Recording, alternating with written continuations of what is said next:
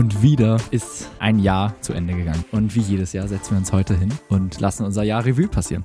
Eine Sache aus diesem Jahr, Friedemann, war unsere gemeinsame Reise nach China. Wir hatten ja auch ein paar interessante Reels dabei, die richtig viral gegangen sind. Entweder weil es resoniert oder weil wir vielleicht sogar extra ein bisschen provoziert haben. State ist alles. Alle Sportarten, die man so machen kann, sind Spiele. Da habe ich gemerkt, das ist hier kein Spiel. Das ist das echte, harte Leben verstärkt. Was ist ein Thema, was dir so krass am Herzen liegt? Du brauchst nichts, du musst nur manche Sachen lassen und dich auf die wenigen wichtigen Sachen konzentrieren. Schön, dass du wieder dabei bist beim Proaktiv Podcast. Und wieder ist ein Jahr zu Ende gegangen, Florian. Und wie jedes Jahr setzen wir uns heute hin und lassen unser Jahr Revue passieren. Der Jahresrückblick. Ich habe ein paar Dinge aufgeschrieben und normalerweise haben wir die Tradition zu sagen, wir schauen unsere Erfolge an, wir schauen unsere Fehler, die wir gemacht haben, an und wir sprechen über die Erkenntnisse, die wir gemacht haben. Ähm, als ich dann über das Wort Fehler nachgedacht habe, ist mir allerdings aufgefallen, so richtig äh, gefällt mir dieser Begriff irgendwie nicht. Ich finde, Fehler sind, sind Dinge, die man bereut. Fehler, die man, ja, vielleicht Sachen, die man aus Dummheit macht oder so. Und davon gibt es natürlich immer Dinge. Ich würde jetzt nicht sagen, dass das Jahr komplett fehlerfrei verlief, auf gar keinen Fall. Aber ich finde es viel interessanter, von Herausforderungen zu reden. Herausforderungen, die, die man gemacht hat. Und dann noch viel interessanter, was die Erkenntnisse daraus sind und die, das, das Wachstum, was man aus den Herausforderungen herausgezogen hat. Und ja, ich finde es gar nicht so einfach. Ich weiß gar nicht, wie ist es bei dir? Ähm, fällt es dir leicht, so dein Jahr Revue passieren zu lassen und zusammenzufassen und zu analysieren? Ich habe das Gefühl, es ist wieder so viel passiert und so viele schöne Sachen sind passiert, so viele aufregende Abenteuer, die ich erleben durfte, so viele intensive Freundschaften, die sich nochmal gebildet haben. Im Unternehmen lief es sehr gut und ich hatte auch die eine oder andere Herausforderung, habe ich ja auch in der ähm, Folge zum Thema Winterdepression drüber gesprochen. Und ja, genau. Ich würde sagen, wir legen mal los. Vielleicht hast du noch ein paar einleitende Worte zum Thema Jahresrückblick. Wie, wie siehst du das ganze Thema? Wie leicht fällt es dir und wie gehst du da heran?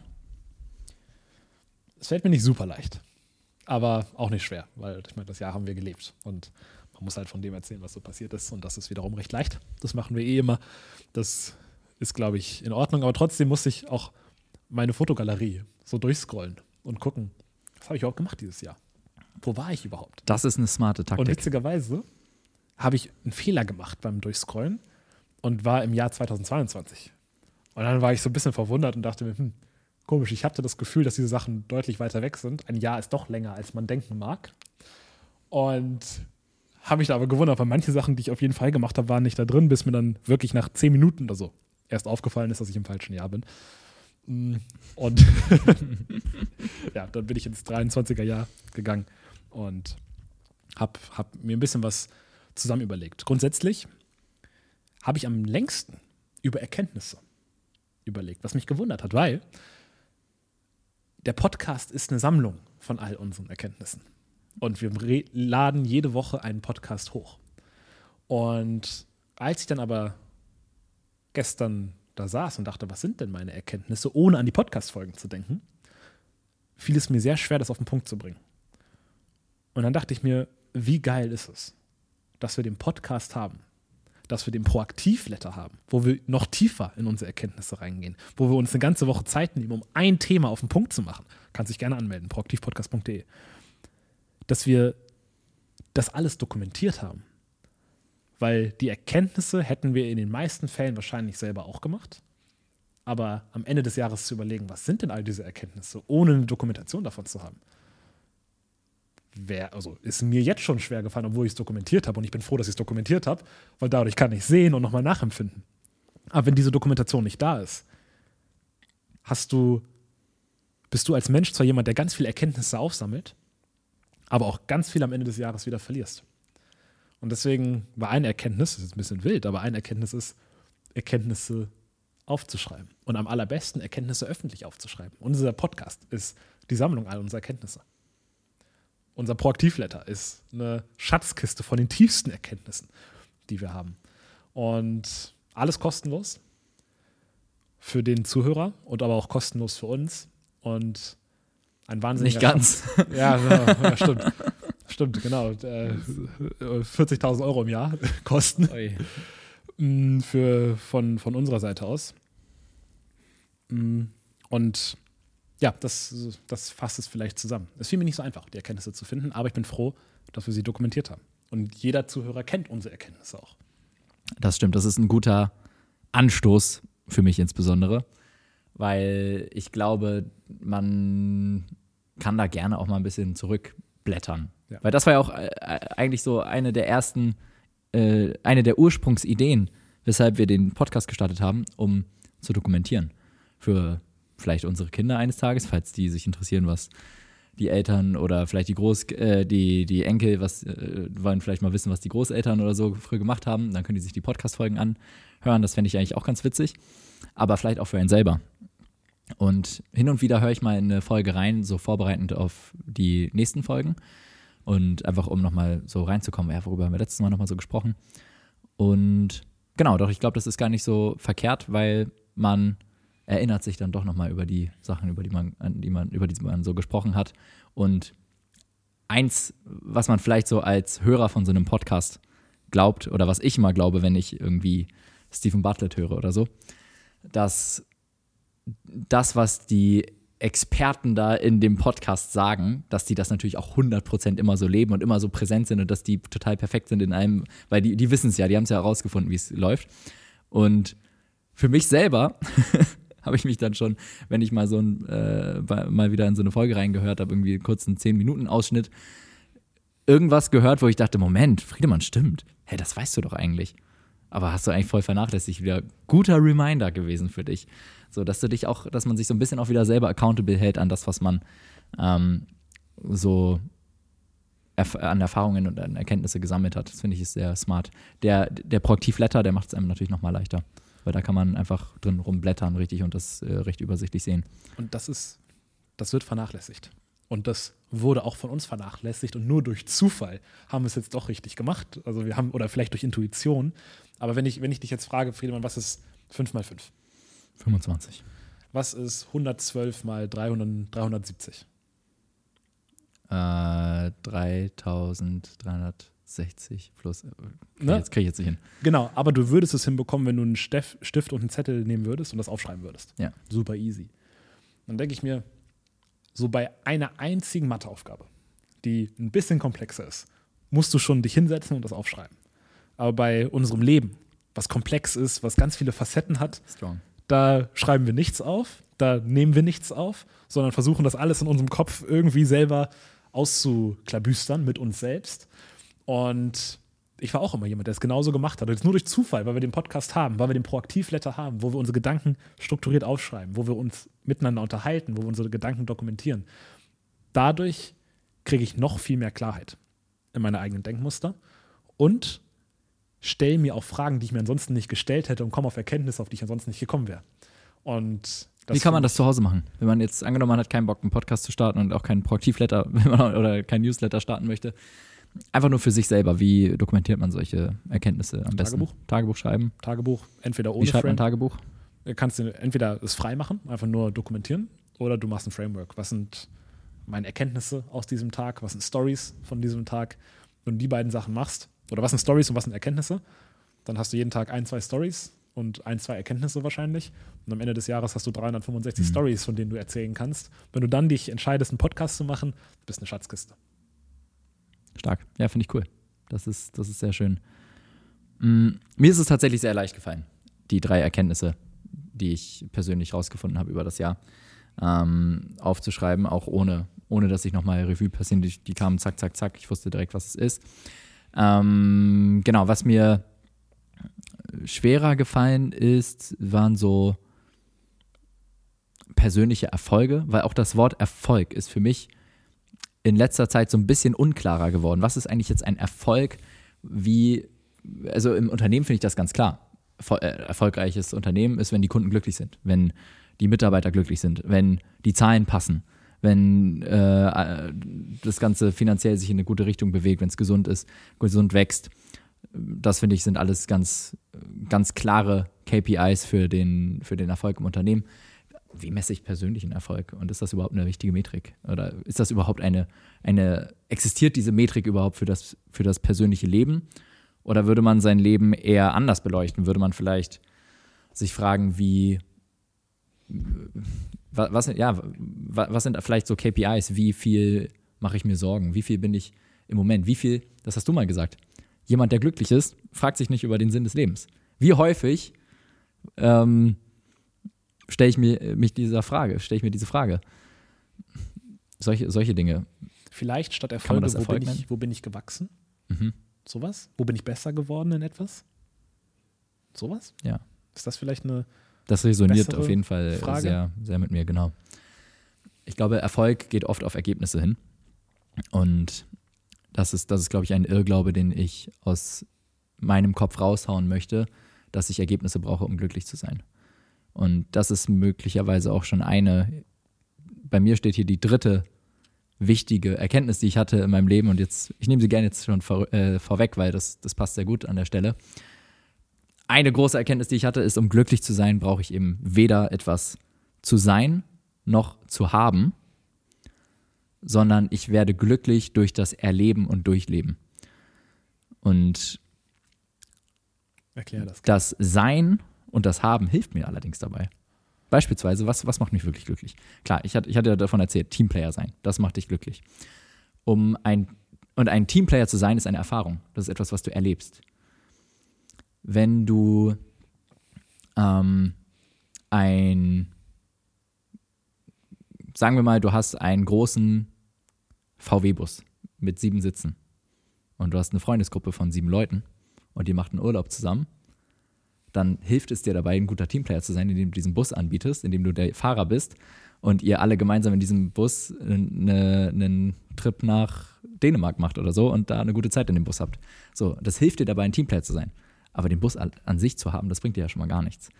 Auch ein wahnsinnig guter Autofahrer zu sein, bringt dir an sich erstmal kein Glück. Aber es zu erleben, im Zusammenhang mit dem Teamplayer sein, dadurch, dass du die sieben Leute super sicher in den Urlaub navigierst und vielleicht äh, super sneaky die nächste Lücke gesehen hast und ohne irgendwas zu riskieren, kommst du zack, zack, super effizient durch den Verkehr oder du kannst richtig sneak, äh, sleek einparken.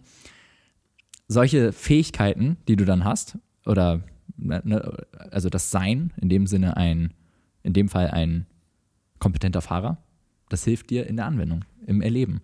Und das ist das, was dich dann am Ende glücklich macht. Und das war eine Erkenntnis, die ich tief hatte. All die Dinge, die man besitzen kann und all die Dinge, die man sein kann, das ist nicht die, das, woran du es woran du messen kannst, wie glücklich du bist, sondern, oder das habe ich zumindest für mich herausgefunden, sondern wie sehr helfen dir diese Dinge im Einsatz. Und der Einsatz ist dann letztendlich, was dich happy macht. Und das Interessante ist, man kann, man braucht gar nicht so viel. Viele Dinge helfen. Also ein schönes Auto hilft oft.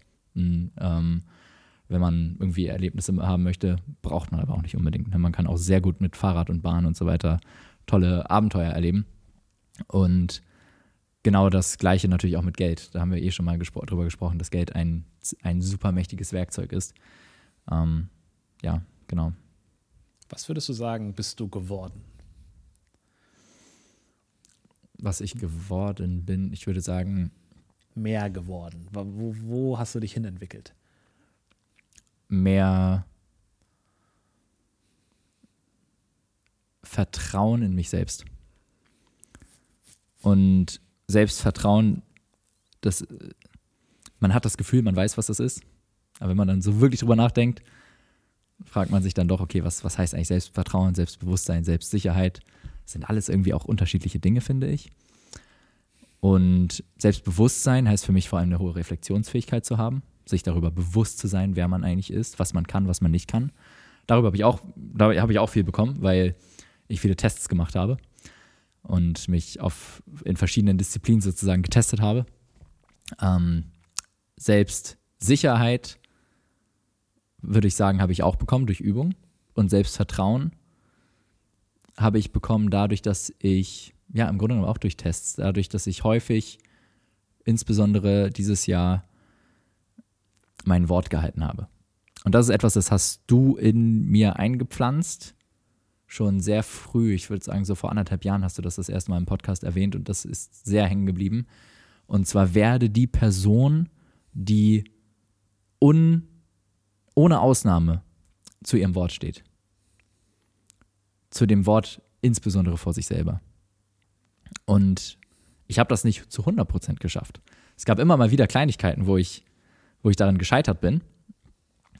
Aber das, die insgesamt die Steigerung zu, dem, zu den Jahren vorher, wie ernst ich mein eigenes Wort von mir, ernst äh, von mir selber genommen habe, das war schon immens, immens. Und das stärkt das Selbstvertrauen enorm. Insofern, dass du weißt, wenn ich mir heute, wenn ich heute etwas entscheide, in sechs Monaten zu tun, dann kann ich mir heute darauf auch vertrauen, dass ich es wirklich tun werde, weil ich es in der Vergangenheit mir schon so häufig bewiesen habe. Wenn ich mir vornehme, morgen um 6 Uhr aufzustehen, kann ich darauf vertrauen, dass ich es auch machen werde. Ich werde wie eine Rakete aus dem Bett schießen. Warum? Weil ich es schon hunderttausendfach gemacht habe in meinem Leben. Und ich so häufig mich an mein, mein Wort gehalten habe. Also das ist tatsächlich etwas, das habe ich dir sehr zu verdanken, weil ich fühle mich von dir auch immer sehr, also immer wenn ich sowas in Frage stelle oder wenn ich, wenn in mir dann doch so der innere Schweinehund irgendwie auch nur auf die Idee kommt, sich nicht an mein Wort zu halten, dann kommt da ganz schnell der geistige Florian dazwischen geflogen und sagt, hey, stopp, nein, so geht das nicht. Hier wird sich an sein eigenes Wort gehalten und dann bin ich wieder back on track. Und das ist was, das, äh, ja, das hat mir sehr geholfen und definitiv mich zu etwas äh, ähm, gemacht. Und auch hier sind wir wieder, alleine das zu sein, das hilft natürlich, das ist noch nicht das, die Glücksformel, das jetzt anzuwenden. Und wo kann ich das anwenden? Im, im Podcast zum Beispiel, wenn ich ähm, das, das Selbstvertrauen zu haben in mich selber, egal wie wenig es, wenig es, ich es mal zwischen den Wochen irgendwie fühle, mal fühle ich mehr den Podcast, mal weniger so oder mehr Bock auf die bevorstehenden Sessions, mal weniger. Und aber egal wie ich mich dazu fühle, ich weiß immer, ich werde hier sitzen und ähm, es wird eine riesige Freude sein. Es wird ein, ein Fest für uns beide sein. Es wird Spaß machen. Es wird voller Erkenntnisse sein. Und ja, also da, das ist dann letztendlich das, was glücklich macht. Wow. Und weißt du, was mir gerade aufgefallen ist durch Zufall? Ich habe jetzt nicht geguckt, aber ich bin mir ziemlich sicher, dass es stimmt. Das ist das erste Jahr, wo wir wirklich ausnahmslos ohne Pause jede Woche eine Folge hochgeladen haben. Ja. Oder? Ich meine schon. Ich meine, ich meine schon. Es gab jetzt vor einer Woche einen kleinen Blooper für um sechs Stunden. Ach so, ja, aber das haben wir eh erst seit ein paar Monaten. Mhm. Das haben wir gar nicht seit Anfang des Jahres, dass wir Ach immer so, sonntags veröffentlichen. Aber jede Woche einmal. Das haben wir, glaube ich, immer geschafft dieses Jahr. Müssten dieses Jahr 52 oder 51 Folgen hochgeladen haben. Müssen wir nochmal prüfen. Ich bin mir ziemlich sicher, Ja. dass es so ist. Also sehr, sehr, sehr nah dran. Was auch ein. Und das ist, das ist eine, das ist eine Übung. Ja, genau. Also eine Disziplin. Ja. Also Disziplin nicht im Sinne von die, die, ähm, also Disziplin zu haben, sondern eine Disziplin im, Sinne einer, eines Drills, einer Aufgabe, eine, eine regelmäßige Routine, an der man wachsen kann, dass man sich immer wieder aufs Neue zeigt, ich kann mir selber vertrauen. Ich werde mich zu meine, ich werde zu meinem Wort stehen. Und man ist so viel sensibler auf einmal, was die eigenen äh, Abmachungen angeht, was Abmachungen mit sich selber angeht, was Abmachungen mit anderen angeht. Auf einmal nimmt man das viel, viel ernster und überlegt sich auch die Dinge doppelt, ob man die, diese, ob man diese Beschlüsse fasst. Ja. Ein Fokus von uns in der letzten Jahresendfolge für dieses Jahr war, dass wir uns noch mehr an unser eigenes Wort halten wollten. Und das ist auch das erste Jahr, wo wir vor allem jede Woche einen Podcast hochgeladen haben, obwohl das auch das erste Jahr ist, wo wir richtig aufwendig im Studio und Kameras und all so ein Hackmack drumherum haben. Das heißt, es ist viel schwieriger geworden, jede Woche einen Podcast aufzunehmen, als damals, wo wir es noch per Zoom gemacht haben und einfach nur zu Hause aus dem Wohnzimmer entweder gemeinsam oder alleine es gemacht haben. Ob obwohl die Hürde schwieriger geworden ist, haben wir trotzdem eiskalt es jede Woche durchgezogen. Ja, Was ich, wo ich sagen würde, das Das ist definitiv ein Erfolg. ein Symptom auch von dem, dass wir uns das vorgenommen haben. Ja, stark. Interessante Erkenntnisse, Friedemann. Erkenntnisse, Friedemann. Echt. Ein, ja, so wir gerade beim Podcast sind. Es, es ist jetzt Achso. ein bisschen unstrukturiert, Ist ne, muss man sagen. Aber ich glaube, das, das passt so. Ne? Wir Wir, machen- also, wir können später wieder ein bisschen mehr Struktur, Struktur, reinbringen, aber genau. Bleibt gerne erstmal beim, beim Podcast. Bei, der Podcast ist meiner Meinung nach ein großer Erfolg in diesem Jahr gewesen. Wir haben kurz vor Silvester, kurz vor Weihnachten, im, Letz-, im letzten Jahr, 2022, haben wir angefangen, den Podcast mit Kameras aufzunehmen. Wir haben uns zuerst drei mittelmäßige Kameras gekauft und haben die ersten drei Sessions oder ersten zwei Sessions bei dir im Wohnzimmer aufgenommen und haben dann dieses Studio gefunden, wo wir am Anfang zwei richtig gute Kameras hatten oder eine, jetzt haben wir drei richtig gute Kameras und so hat sich das immer weiter entwickelt, aber im Februar haben wir dann irgendwann entschieden, okay, jetzt machen wir auch Social Media. Jetzt, wo wir die, das Setup für die Filme hinbekommen haben, können wir auch Social Media machen, damit wir den Podcast zum Wachsen bringen können. Und wir hatten ein paar wenige Zuhörer. Wir hatten keine Follower auf Instagram, wir hatten noch nicht mal, Instagram, wir hatten noch nicht mal Social Media Accounts für unseren Podcast und haben jetzt in einem Jahr unsere Zuhörerschaft verfünfzehnfacht oder verzwanzigfacht. Wir haben über 20.000 Follower auf Instagram. Wir haben über 35.000 Follower auf TikTok. Wir haben 10.000 Follower auf Facebook. Wir haben einen Proaktiv-Letter gestartet, wo wir jede Woche eine Erkenntnis teilen, ausnahmslos jede Woche ein Post von dir oder mir persönlich geschrieben mit Herzblut und Leidenschaft veröffentlichen an alle die, die sich kostenlos angemeldet haben auf proaktivpodcast.de. Wir haben so viele Dankesnachrichten bekommen.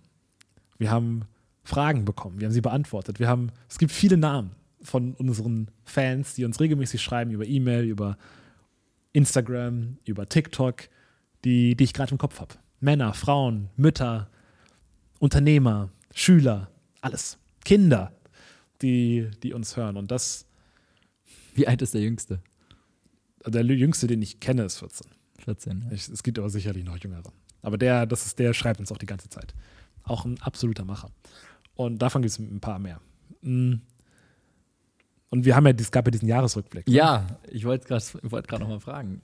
Du hattest von einer Zahl vorhin berichtet, die mich komplett umgehauen hat. Wir haben, es gibt diesen Spotify-Jahresrückblick. Und wenn du das hörst, hast du ihn wahrscheinlich auch bekommen. Und höchstwahrscheinlich sind wir wahrscheinlich auch bei dir in deinem Jahresrückblick drin. Und viele Nachrichten, die wir bekommen haben, waren 3000 Minuten habe ich den Proaktiv-Podcast letztes Jahr gehört. 4000 Minuten habe ich ihn gehört.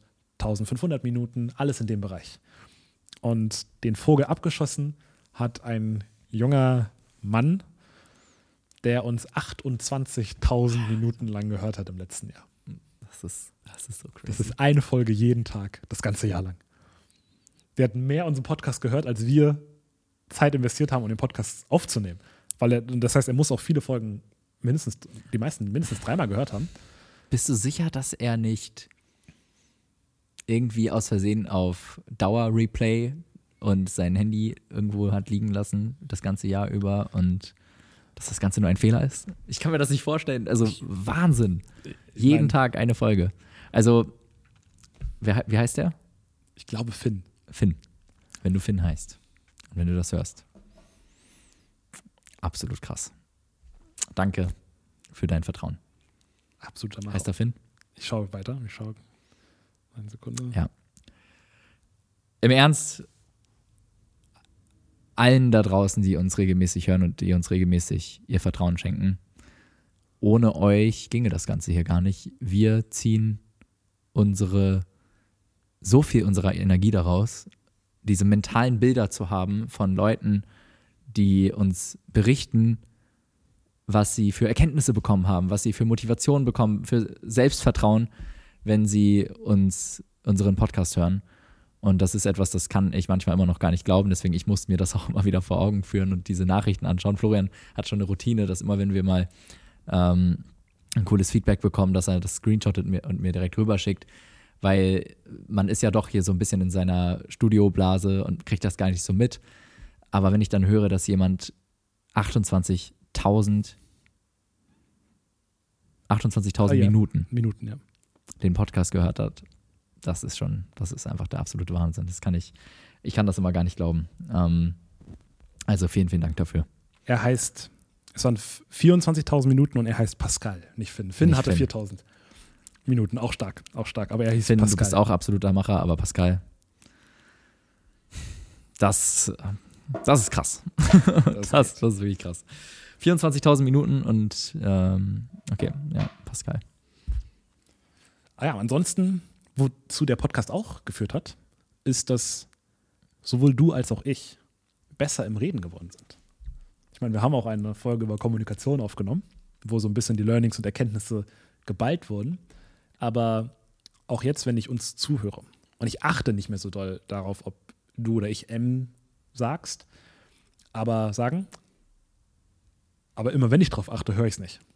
Und wenn ich ganz alte Folgen höre, sagen wir schon öfter mal M und das passiert jetzt auch. Aber wir sind deutlich sicherer, deutlich präziser und deutlich mit deutlich weniger Füllwörtern unterwegs in unserer Rhetorik, was ein absolutes Symptom vom Podcast ist. Definitiv. Das merke ich auch. Ich merke auch, dass ich ja mehr darauf achte. Dass ich, dass ich mehr darauf achte. Manches ist auch un unterbewusst. Und das hatte ich auch in der Rhetorikfolge, meine ich, erwähnt. Je sicherer man sich über ein Thema ist, desto besser ist auch gleichzeitig die Rhetorik. Und genau, deswegen, also so ist es tatsächlich auch. Mir fällt es auch leichter, gut zu reden, wenn je sicher ich mir über das Thema bin. Definitiv. Florian, was ich dich noch fragen wollte. Wir hatten ja auch ein paar interessante Reels dabei, die richtig viral gegangen sind, kann man sagen. Ich glaube, per Definition ist das definitiv der Fall. Auf TikTok als auch auf Instagram. Und ich muss ja sagen, ich persönlich, ich, mir ist das manchmal so ein bisschen schon fast too much. Dass ich mir denke, so, oh Gott, oh Gott, oh Gott, das sehen jetzt hier Millionen Leute haben uns da jetzt über irgendein Thema reden äh, gesehen und dann hauen die natürlich in die Kommentare teilweise total viel Lobeshymnen, teilweise ganz harsche Kritik rein und ganz viele auch einfach blöde Kommentare und so. Und da wollte ich dich mal fragen, wie, wie wirkt das so auf dich? Also das ist ja auch etwas ganz Neues jetzt für uns. Das haben wir erst seit diesem Jahr. Und das hat definitiv dazu ge beigetragen, enorm dazu beigetragen, dass unser Podcast ganz groß gewachsen ist, dass wir Leu tausende Leute erreichen jetzt, die wir vorher nicht erreicht haben. Wir bekommen ja ganz oft auch zu hören, hey, wir, ich habe euch über eure Reels entdeckt und jetzt höre ich seit Monaten jede Folge. Und das heißt, das ist schon ein sehr effektiver Kanal, über die man, äh, über die wir viele Zuhörer gewonnen haben. Und gleichzeitig muss ich sagen, immer so ein bisschen so, so ein flaues Gefühl habe ich trotzdem immer dabei. Ich glaube, weil einfach diese Exposition so hoch ist, weil man so sehr sich zeigt und vor potenziell so vielen Leuten sich auch so zeigt. Deswegen, das ist immer so ein bisschen un unangenehm für mich. Trotzdem denke ich, ist es absolut notwendig, dass wir das machen, weil ja, wir eben dadurch viele Leute erreichen und die natürlich dann auch sehr viel von unserem Podcast ähm, habe ich den Eindruck, äh, mitnehmen. Und das ist natürlich eine schöne Sache. Und genau, aber ich wollte dich fragen, wie siehst du das? Ich wollte gerade schauen, wie viele Views wir insgesamt hatten. Weil unter jedem Post machen wir den Hashtag Proaktiv-Podcast und du kannst gucken, wie viele Aufrufe hat dieser Hashtag. Und ich habe es leider gerade nicht so schnell gefunden, aber ich weiß, dass ich noch vor einer Woche oder so das kurz geguckt habe. Das war irgendwie 20 Millionen Aufrufe auf einer Plattform. Ich weiß nicht, ob es TikTok oder Instagram war, wo wir 20 Millionen Aufrufe auf alle unsere Videos hatten. Und wir hatten manche einzelne Videos mit alleine Millionen Aufrufe, viele mit hunderte, hunderte von tausend. Das ist schon viel in, in, innerhalb von Deutschland. Das ist schon, das ist schon ordentlich. Und ich glaube, es hat einen Grund, weshalb du bestimmt jetzt schon zehnmal oder sowas auf der Straße auf den Podcast angesprochen wurdest. Mindestens zehnmal. Ja, min mindestens zehnmal.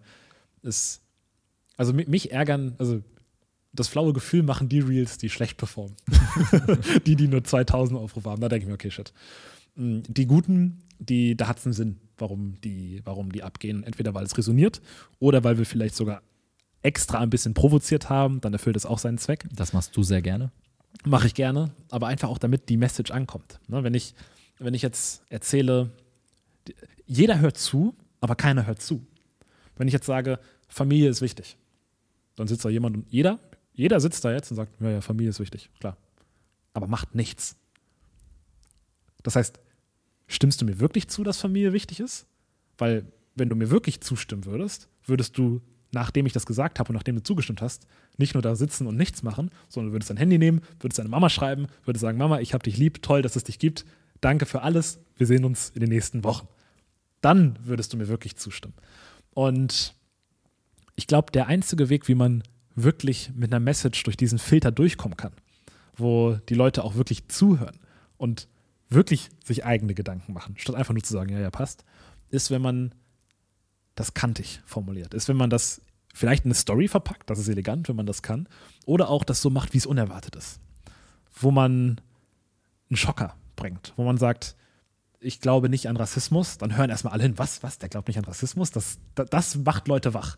Und dann ist das Fenster offen für eine Minute, um zu erklären, warum, was man damit meint und wie, äh, welche Lesson daraus kommt. Und dass, dass man dann eigentlich meint, ich will mich nicht selber in die Opferrolle tun. Und wenn ich sage, ich will mich nicht selber in die Opferrolle tun, hört keiner zu.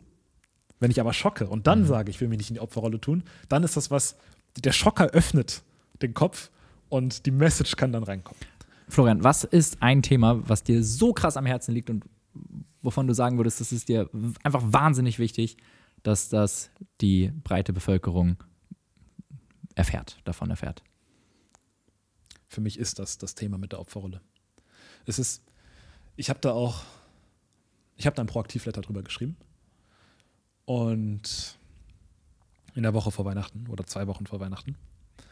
Und zwar habe ich gesagt, dass als Mensch leben wir in zwei Welten. Wir leben einmal in der Welt, in der physischen Welt vom Körper, hier, und zum anderen leben wir in der Welt vom Geist, in der spirituellen Welt. Und diese beiden Welten sind isomorph. Was heißt isomorph? Isomorph heißt, in, zu jedem Element in der einen Welt gibt es ein Analogon in der anderen Welt. Wenn ich in der physischen Welt meinen Körper fit halten kann, kann ich auch in der geistigen Welt meinen Geist fit halten. In der physischen Welt wäre das Trainieren, in der geistigen Welt wäre das Mindset. Wenn ich in der physischen Welt eine Bindung mit einer Person eingehen kann, kann ich das in der geistigen Welt auch. Das nennt sich dann höchstwahrscheinlich Liebe. Wenn ich in der physischen Welt angegriffen werden kann, kann ich auch in der geistigen Welt angegriffen werden. Mit Beleidigungen, mit falschen Glaubenssätzen und all solche Sachen. Und ein richtig gutes und erfolgreiches Leben kann man nur führen, wenn beide diese Welten, beide dieser Welten auf deiner Seite sind. Und es reicht nicht nur, dass dein Körper auf deiner Seite ist, dein Kopf muss auch auf deiner Seite sein. Und obwohl sie isomorph sind, obwohl, sie, obwohl es immer ein Pendant gibt, von der einen Seite zur anderen Seite, gibt es einen Unterschied in der Welt vom Kopf, in der spirituellen Welt des Geistes. Und zwar ist der Unterschied, dass alles durch dich geht und von dir erlaubt wird. In deinem Kopf bist du der Herrscher. Du bist der Richter, der Kläger und der Angeklagte, alles in einer Person. In der echten Welt sind das unterschiedliche Leute. Da gibt es den Richter, es gibt den Angeklagten es gibt den Kläger, wenn wir jetzt im Jura-Bereich wären. Im, Im Kopf gibt es nur dich. Und du kannst dich selber anklagen, du kannst selber über dich richten und du kannst dich selbst ins Gefängnis tun. Und das, es gibt viele Gedankengefängnisse, in denen man drin sein kann. Aber das schlimmste Gedankengefängnis ist für mich das Gedankengefängnis von der Opferrolle. Das ist, ich bin ein Opfer meiner Umstände. Ich zeige mit den Fingern nach außen. Ich habe keine eigene Macht mehr über meine Situation und gebe mich dem hin. Und das ist was, was in deinem Kopf anfängt. Und wenn der Kopf das Einzige, was du kontrollieren kannst, du kannst nicht das Wetter kontrollieren, ich kann nicht dich kontrollieren, ich kann nicht meine Familie kontrollieren, nichts kann ich kontrollieren, außer meinen eigenen Kopf. Wenn der aufgibt und sagt, ich gebe meine Macht ab und ich bin ein Opfer, dann hast du mit deinem Körper in der echten Welt keine Chance mehr. Du hast die Zügel aus der Hand geworfen und gesagt, mein Leben gehört nicht mehr mir. Meine beiden Welten, in denen ich bin, fallen auseinander. Die Welt, die mich retten kann, die Welt des Geistes, hat die Welt des Körpers verlassen und mein Körper schafft es alleine nicht, in dieser Welt klarzukommen. Und das ist für mich ein, für mich ist die Opferrolle ein Gedankengefängnis. Wie schaut es aus, wenn man jetzt wirklich Opfer ist von irgendwas? Also von, von ähm, äh, in der Kindheit Misshandlungen oder so richtig schlimme Dinge. Wie, wie siehst du das da? Wenn es gibt ja, es gibt zu jeder, zu jedem Opferbild gibt es eine Person, die genau so eine Situation hatte oder schlimmer, die sich da trotzdem rausgekämpft hat. Es gibt, wenn ich jetzt sagen würde, ich als Dunkelhäutiger, ich habe keine Chance in der Politik oder so, dann würde ich sagen, okay, warte mal, es gab Barack Obama, es gab Nelson Mandela, es gab Martin Luther King. Gut, die letzten beiden hatten es auch ziemlich schwer, aber sie haben es geschafft. Und ergibt es Sinn für mich? Ist es für mich die beste Strategie zu sagen, ich bin ein Opfer meiner Umstände? Oder ist es für mich eine bessere Strategie zu sagen, ich bin, ich mag vielleicht in der physischen Welt benachteiligt sein. Aber das ist für mich kein Grund, auch noch meine spirituelle Welt mit in diesen Strudel zu ziehen, sondern es ist für mich ein Grund zu sagen, okay, ich kämpfe mich jetzt mit meiner spirituellen Welt da so gut raus, wie ich kann. Ich versuche mit meinem Kopf auf meiner Seite zu sein. Ich versuche es mir nicht noch schwieriger zu machen, als ich es eh schon habe. Und ich glaube einfach nur, dass du damit die besten Chancen hast. Ich will dir damit nicht die Opferrolle absprechen. Ich will nur sagen, dass es ein, ein Eigentor ist, darin sich zu baden. Und ich will, ich will damit auch niemanden einen von Kopf stoßen, weil ich es nicht weiß, wie es ist, wenn man die här här- härtesten Rückschläge hat. Ich weiß nur, dass es Leute gibt mit den härtesten Rückschlägen, die trotzdem sich daraus gearbeitet haben. Und wenn ich härte, harte Rücksch- Rückschläge hätte, würde ich versuchen, meinen Geist darauf zu, meinen Geist auf diese Leute zu setzen und zu sagen, okay, die hatten es ähnlich wie ich, wie haben die sich rausgekämpft? Weil nur so sehe ich überhaupt eine Chance, sich aus so einer schlimmen Situation rauszukämpfen. Ansonsten, wie willst du es ansonsten machen? Es, es, es bringt dir leider nichts. Es, ist, es gibt niemand, der dich rettet. Es gibt niemand, der dich, äh, der dich nimmt an der Hand und dich äh, zur Arbeit setzt, der dich nimmt und dich nach Hause setzt, der dich nimmt und dir ein Lächeln aus Gesicht zaubert. Es gibt niemand, der das für dich machen kann. Und klar ist es schön, wenn man Freunde hat, klar ist es schön, wenn man eine Partnerschaft hat, aber letztendlich gibt es niemanden, der alles macht. Und Ein Buch, was mir dazu einfällt, ist von Viktor Frankl, ja, trotzdem Ja zum Leben Ja. sagen. Ähm, kennen wahrscheinlich viele da draußen. Für die, die es nicht kennen, ist definitiv äh, eine sehr wertvolle Geschichte, eine wahre Geschichte ähm, aus dem Konzentrationslager damals, wie er das erlebt hat und was er da durchgemacht hat und wie er es durch geistige, durch, durch mentale Resilienz geschafft hat, da durchzukommen. Und das ist auch das, was dir niemand. Kennst du den ähm, hier? Tribute von Panem. Mhm. Ist jetzt ein neuer Teil rausgekommen. Vor zwei Monaten. Und ich habe den geguckt, fand ich einen super guten Film. Hat mich sehr beeindruckt, weil es geht zum ersten Mal um die Hero-Story eines Bösen, was ich sehr spannend fand. Und da kann man auch viele Lessons draus ziehen. Aber eine Lesson ist, in Tribute von Panem gibt es ja diese Distrikte, die komplett unterdrückt werden. Und da gibt es die, es gibt einen Hauptdarsteller, der ist böse, und es gibt eine Hauptdarstellerin, die ist lieb. Und die Hauptdarstellerin ist eine von den Unterdrückten in den Distrikten. Und die wird ausgesucht, um in den Tributen, äh, um in der Arena zu kämpfen und zu sterben. Und die singt. Und eine Strophe in ihrem Song ist sinngemäß: Alles, was du mir wegnehmen kannst, hatte sowieso keinen Wert. Das Einzige, was mein ist, sind meine Gedanken. Im Hinterkopf dachte ich mir, und Bitcoin, weil die könntest du, wenn du wolltest, auch in deinen Gedanken speichern. so, aber, aber, und das ist, ich glaube, für mich die Message daraus ist, egal wie hart und brutal die echte Welt gegen dich ist, dein Kopf ist immer noch das Einzige, was du kontrollieren kannst und ist das Einzige, wo du noch eine Chance hast, dich gegen alles in der bösen Welt zu verteidigen.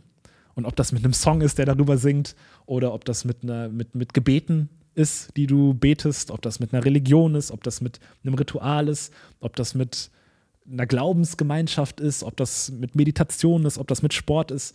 Es gibt Brücken, mit denen du deinen dein, dein, deinen Kopf stärken kannst. Aber solange du das nicht aufgibst, kann dir niemand kann dich niemand komplett unterdrücken und dich niemand wirklich ins Gefängnis tun. Dein Körper kann im Gefängnis sein, aber dein Geist kann frei sein. Nur bei den meisten ist es so, dass der Körper frei ist, aber der Geist ist im Gefängnis. was ich will von unseren Pro Proaktiv-Podcast-Zuhörern ist, dass deren Körper nicht im Gefängnis ist und deren Geist aber auch nicht im Gefängnis ist. Weil das ist die perfekte Grundlage, um ein geiles Leben zu starten. Und dann kannst du die anderen Lessons aus den Proaktivblättern machen. Dann kannst du äh, sagen, okay, wie, wie finde ich, wie mache ich tiefe Freundschaften? Wie, was sind die Basics? Was ist Disziplin? Was sind die Law of Attraction? All die Sachen, über die wir geredet haben. Was ist mit per äh, Perfektionismus? Was ist die Vision des Lebens? Was, was sind die, was ist mit Rechenschaft und der Sinn des Lebens? Ne? All die Sachen, über die wir Wie starte ich auch ein Unternehmen? Wie starte ich? Darüber haben wir noch keinen Proaktiv-Podcast, glaube ich. Äh, kein, kein, kein Proaktiv-Letter geschrieben. Achso, ja, kein Letter. Genau, ja. ja, eine Ja. Folge natürlich. Definitiv. Und der, der Ausgangspunkt für das, der Ground Zero, den du haben musst, um überhaupt irgendwas anderes erfolgreich zu machen, ist es, dass dein Kopf erstmal aus dem Gefängnis kommt. Weil wenn dein Körper im Gefängnis ist, ist es für jeden klar, kannst nichts machen. Dann bringt es auch nichts, ein Business aufzubauen, wo du kein Business aufbauen kannst. Genau das gleiche ist beim Kopf auch so. Wenn der Kopf im Gefängnis ist, brauchst du nichts machen, weil du im Gefängnis bist. Ja. Und dazu, es gibt ja auch dieses Experiment, worüber wir schon oft geredet haben und in Zukunft auch noch oft reden werden, von den der, der Gruppe von Frauen, denen so Narben aufgemalt wurden. Und dann wurde denen ein Spiegel vorgehalten, wo sie ihre Narben gesehen haben. Und kurz danach mussten sie in ein Interview gehen, wo sie interviewt wurden für eine Stelle. Und bevor sie aber ins Interview gegangen sind, haben sie noch ein paar Sachen an den Namen so verändert. Und dann sind sie ins Interview gegangen. Und nach dem Interview wurden sie gefragt, wie sehr sie das Gefühl hatten, dass der Interviewer sie wegen ihrer Namen diskriminiert hat. Und die Gruppe hat mit einer überwältigen, überwältigenden Prozentzahl, ich weiß nicht, wie hoch es war, aber auf jeden Fall über 90 Prozent, haben alle bestätigt, wie krass diskriminiert sie wurden und dass sie jetzt endlich mal verstehen, wie es anderen Leuten geht, die irgendwie Narben im Gesicht haben und wie schwierig es für die auf dem Jobmarkt zum Beispiel ist. Dann wurde denen der Spiegel wieder vorgehalten und haben sie gesehen, dass die Narben abgemacht wurden. Dass die Narben gar nicht mehr da waren, dass die letzten Finishing Touches waren, die Narbe wieder abzumachen. Und das ist für mich ein super eindrucksvolles Beispiel davon, wie sehr dein eigener Kopf dich ins Gefängnis tun kann, obwohl du gar nicht im Gefängnis bist.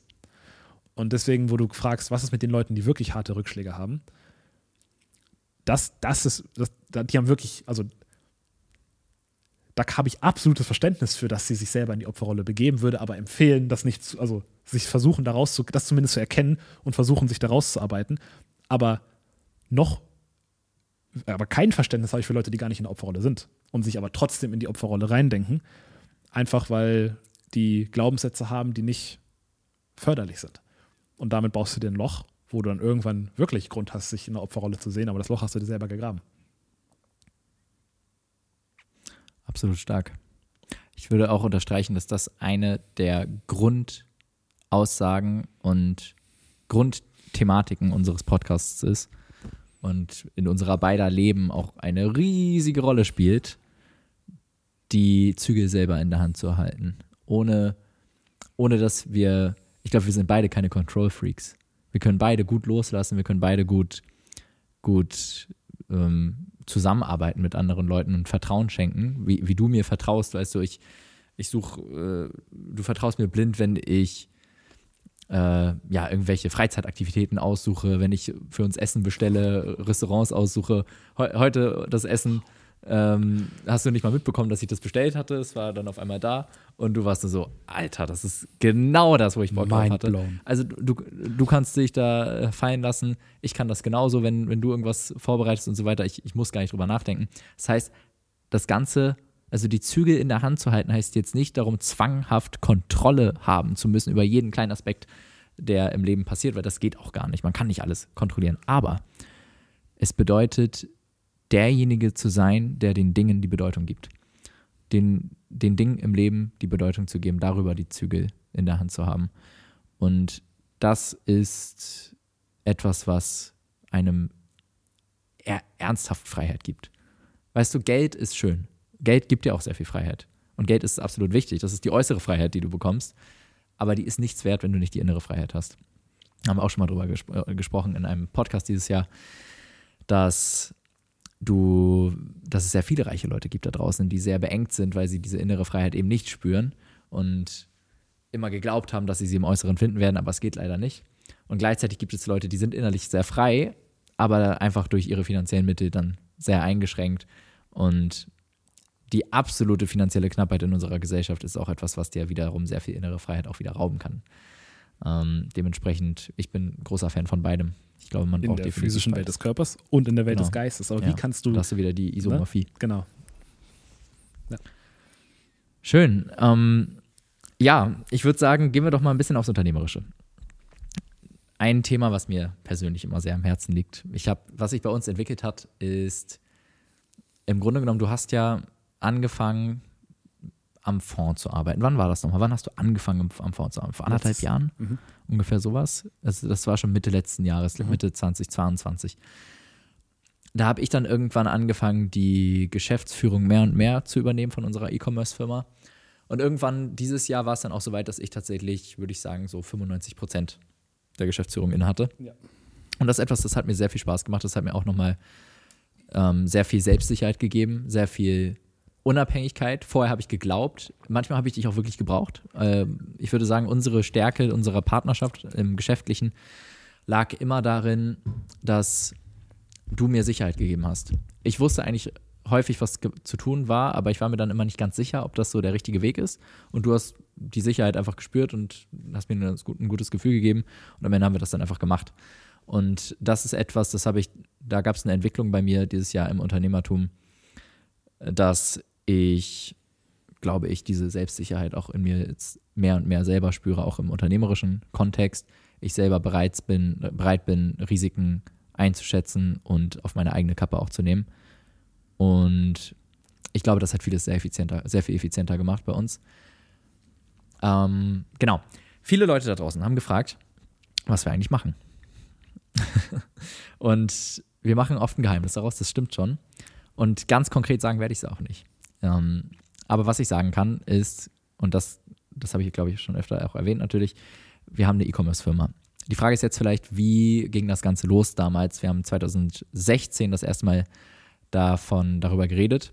Und du hast ja auch mal die, Sprachnachricht. die Sprachnachricht hier vorgespielt im Podcast. Folge von Wer ist Friedemann? Genau, Folge Wer ist, Wer ist Friedemann? Und wir haben damals direkt nach dem Abi, für mich war das eine Art Calling.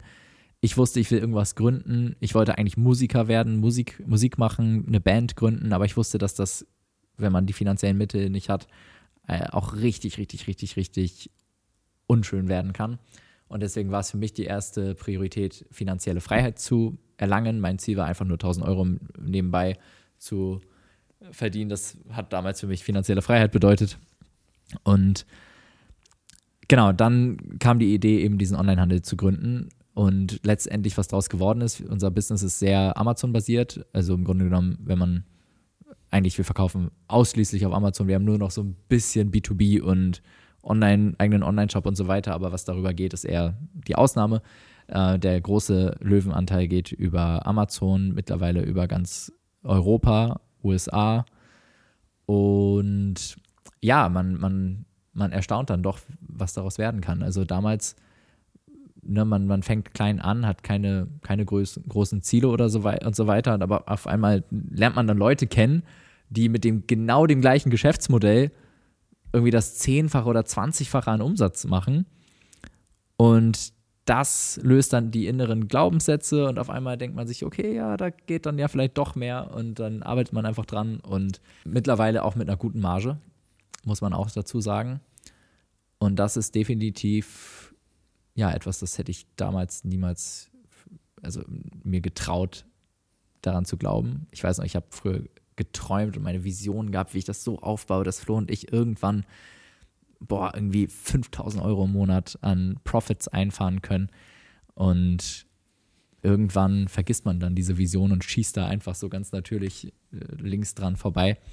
Genau, das ist schon, das ist schon echt der Wahnsinn. Wir haben uns sehr viel selber erarbeitet. Wir haben wahnsinnig viel Fehler gemacht, Lehrgeld gezahlt, ähm, das Steuern gezahlt. Steuern gezahlt, teure Steuern gezahlt. Genau. Und ja, wir haben, wir haben, äh, das, das, war eine, das war eine tolle Reise auf jeden Fall. Wenn jetzt jemand da draußen, wir haben es in der letzten Folge schon, oder in der vorletzten Folge, da ging, äh, in der Winterdepression-Folge, ähm, schon mal erwähnt. Wir haben eine neue Kooperation mit den AMZ Hackers. Und wer die AMZ Hackers noch nicht kennt, wir haben sie jetzt schon häufig erwähnt im Podcast, ganz kurz zusammengefasst. Die drei Jungs, Chris, Marc und Philipp, Absolute Gs. absolute geile Typen, sind gute Freunde von uns. Wir haben uns dabei damals kennengelernt in Thailand 2019 und seitdem sind wir, da haben sich die AMZ Hackers gebildet.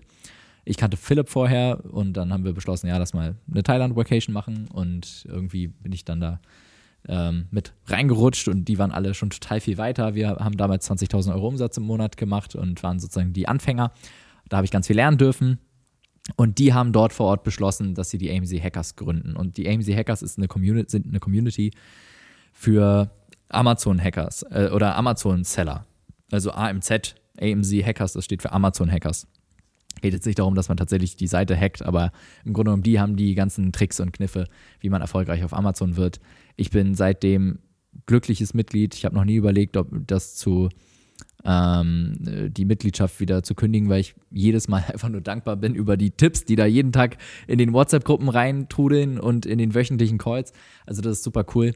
Und davon haben wir ja, glaube ich, auch schon öfter erzählt. Was mir besonders am Herzen liegt, sind vor allem auch die Meetups. Da lernt man immer wieder tolle Leute kennen. Ich habe jetzt gerade beim letzten Meetup wieder jemanden kennengelernt, der super coole Connections zur Höhle der Löwen hat. Er meinte, Friedemann, gar kein Problem. Wenn du ein Produkt hast, ich bringe dich mit einem, mit einer Nachricht bringe ich dich zu, den, äh, zu der Höhle der Löwen rein.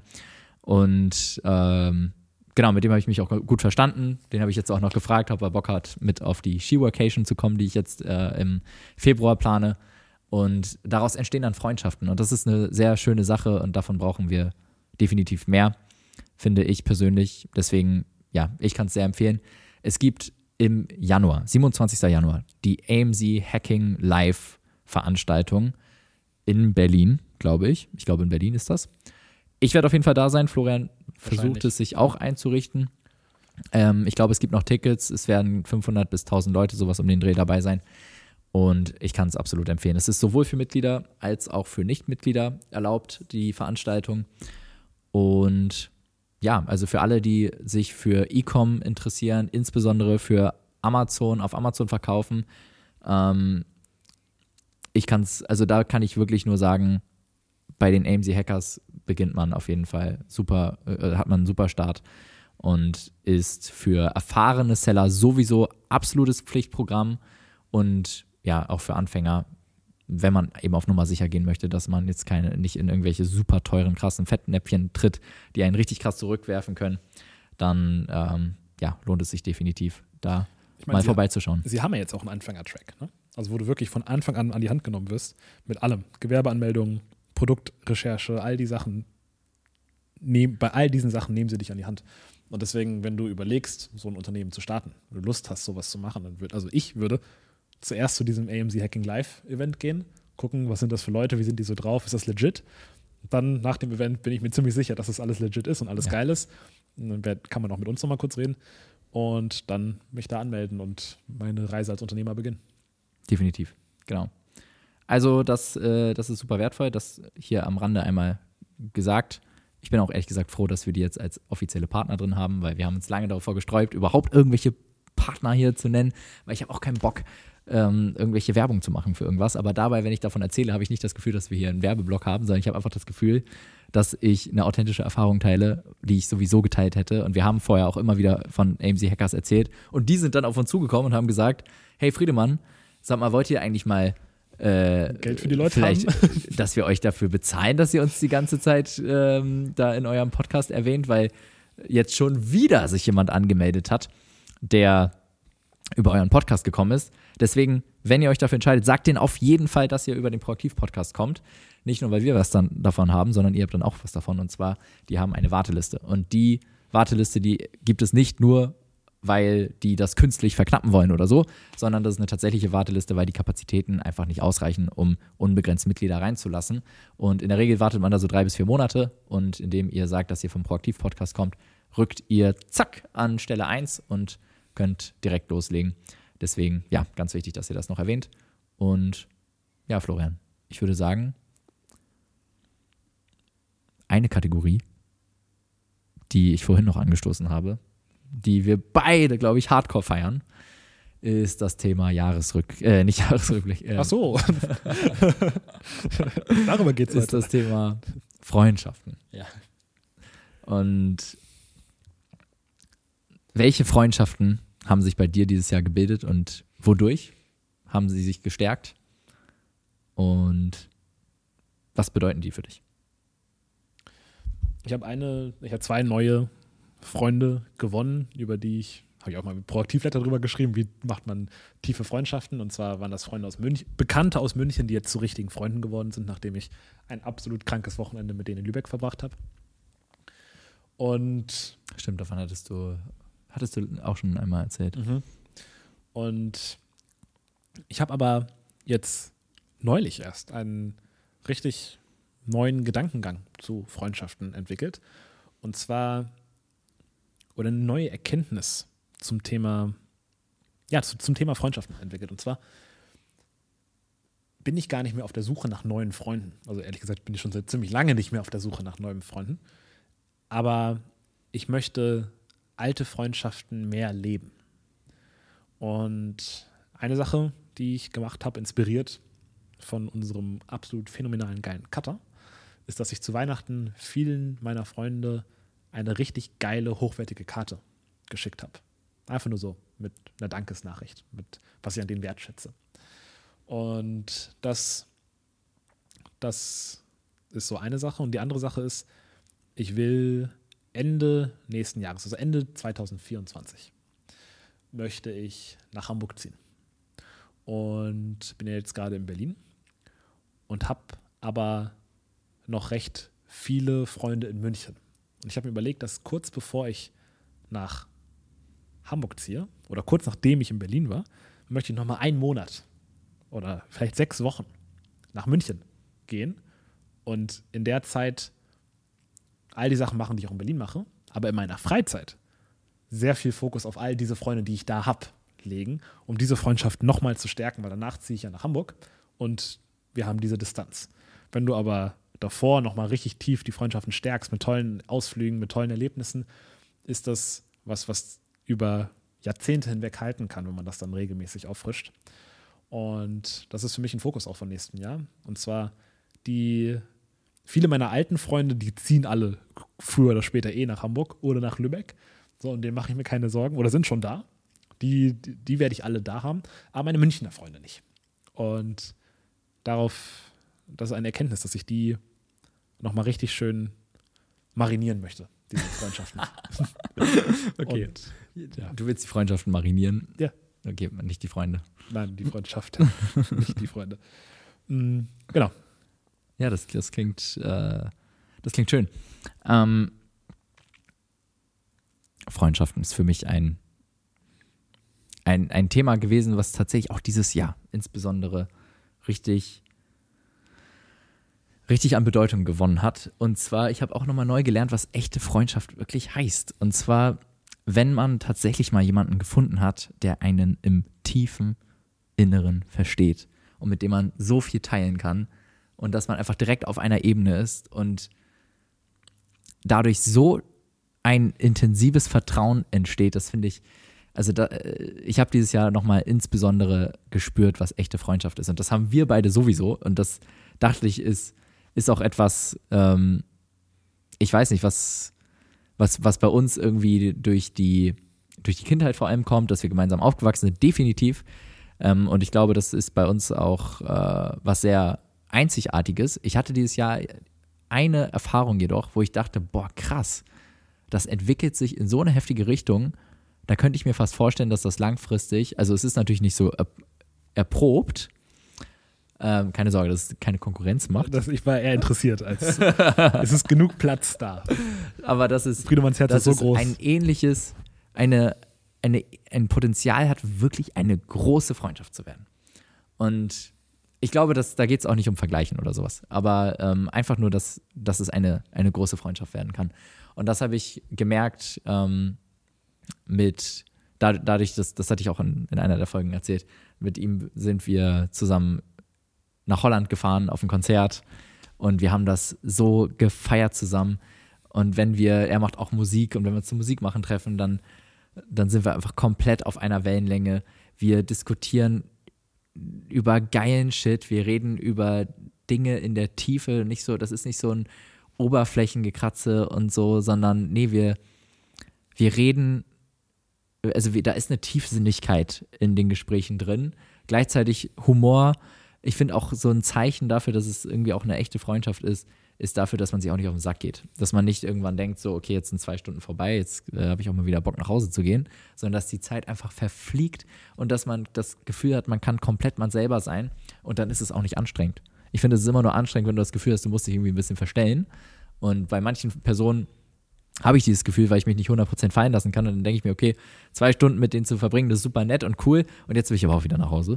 Ähm, aber so Leute, bei denen du denkst, so, ey, ganz ehrlich, jetzt haben wir schon den ganzen Tag verbracht, lass noch das ganze Wochenende verbringen und nächste Woche habe ich noch das und das und komm, lass das doch unternehmen und geil so. Also ähm, das habe ich dieses Jahr wirklich erlebt und ich muss sagen, einer deiner Tipps auch wieder hat da sehr ähm, mit eingespielt und zwar intensive Erfahrungen gemeinsam zu teilen. Eine der intensiven Erfahrungen, die wir gemeinsam geteilt haben, waren, wir waren zusammen beim UPW, bei, beim Tony Robbins Event in England krass intensive Erfahrung. Das zusammen zu machen, das bringt einen so auf, die, so auf eine Wellenlänge. Ich weiß noch, an einem Punkt in dem Seminar ähm, haben wir uns so, so ange, angeguckt und wir haben beide zu uns gesagt, let's get fucking rich. Weil, ja, da, da ging es gerade um, um Geld und so weiter in, in, dem, äh, in dem Seminar. Und das sind so die Momente, wo du diese Energie so krass spürst in, dem, in diesem Moment und das überträgt sich dann auf die ganze, ganze Freundschaft. Das ist so ein bisschen so, als wäre man so zwei eingeweihte Leute. Und was wir da auch erlebt haben, das war einfach, das war einfach der Hammer. Ich hatte ja auch erzählt von dieser Geschichte mit dem Studentenwohnheim, wo ich da auf dieser ekligen Couch gepennt habe und so. Genau, und dann das Konzert neulich und ja, es ist schön, wir machen viele äh, Spaziergänge, er ist auch recht recht nah, wohnt er bei mir und wenn er da ist, er ist auch viel auf, auf Reisen, immer, äh, kann er jetzt auch schon wieder drei Wochen oder so Dubai und so die ganze Zeit am Rumjetten. Aber das ist echt eine tolle Freundschaft, die ich gewonnen habe und die insbesondere durch, durch solche intensiven, immersiven Erfahrungen zustande kommt. Die zweite Freundschaft ist ein weiterer FBA-Seller, von dem ich wahnsinnig viel halte, der mich unternehmerisch immer wieder inspiriert, persönlich immer wieder inspiriert, immer wieder aufs Neue überrascht mit seiner Herzlichkeit und echten, integeren Art einfach. Und ja, ich muss sagen, der hat wirklich auch mein Freundschaftsherz erobert. Und eine Sache, die wir uns angewöhnt haben, so in den letzten Monaten, ist so alle paar Wochen mal einen Sonntag zusammen zu verbringen. Und den ganzen? Ja, das ist dann meistens nicht der ganze, nicht von morgens bis komplett abends, aber so ab 12 bis 18 Uhr.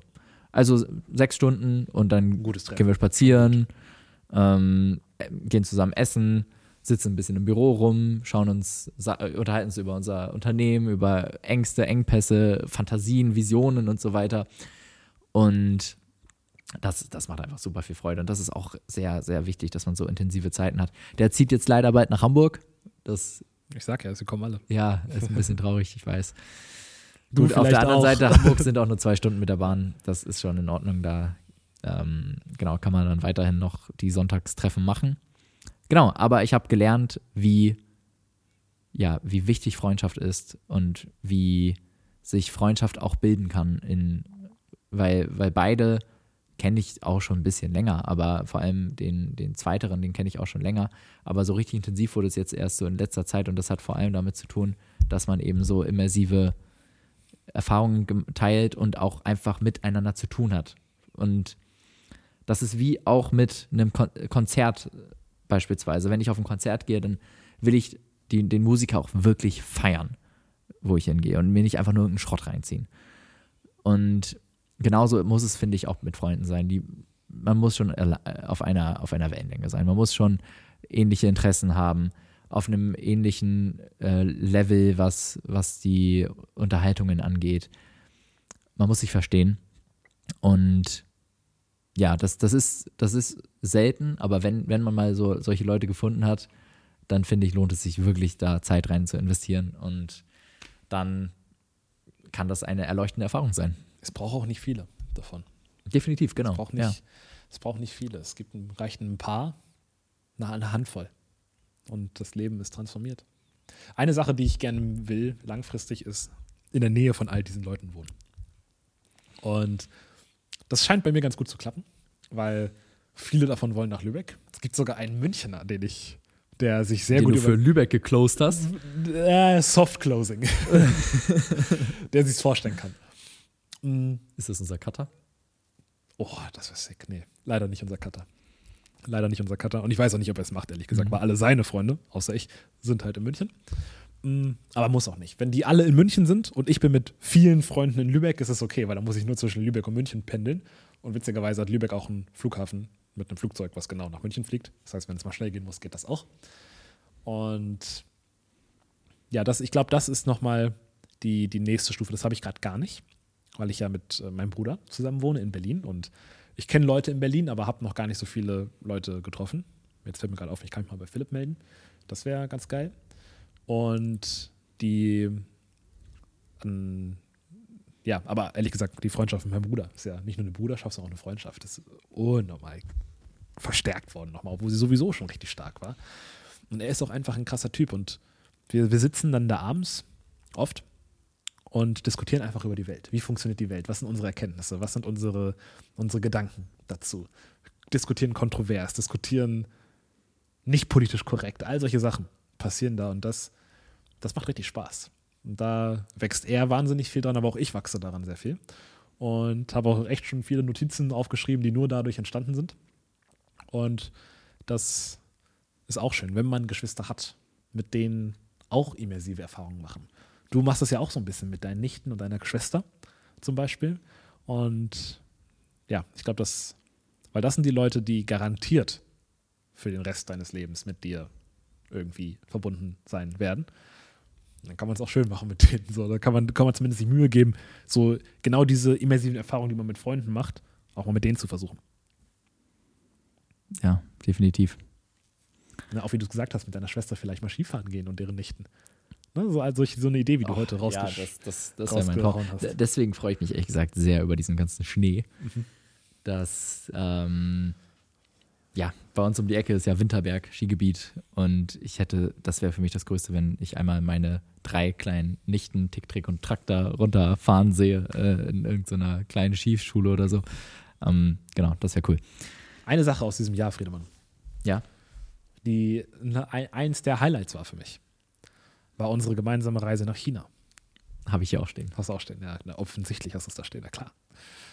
Ähm, wo wir unsere Hersteller besucht haben, wo wir eine Woche lang in China waren, wahnsinnig geile Erlebnisse gemacht haben, auch eine ganze Folge dazu aufgenommen.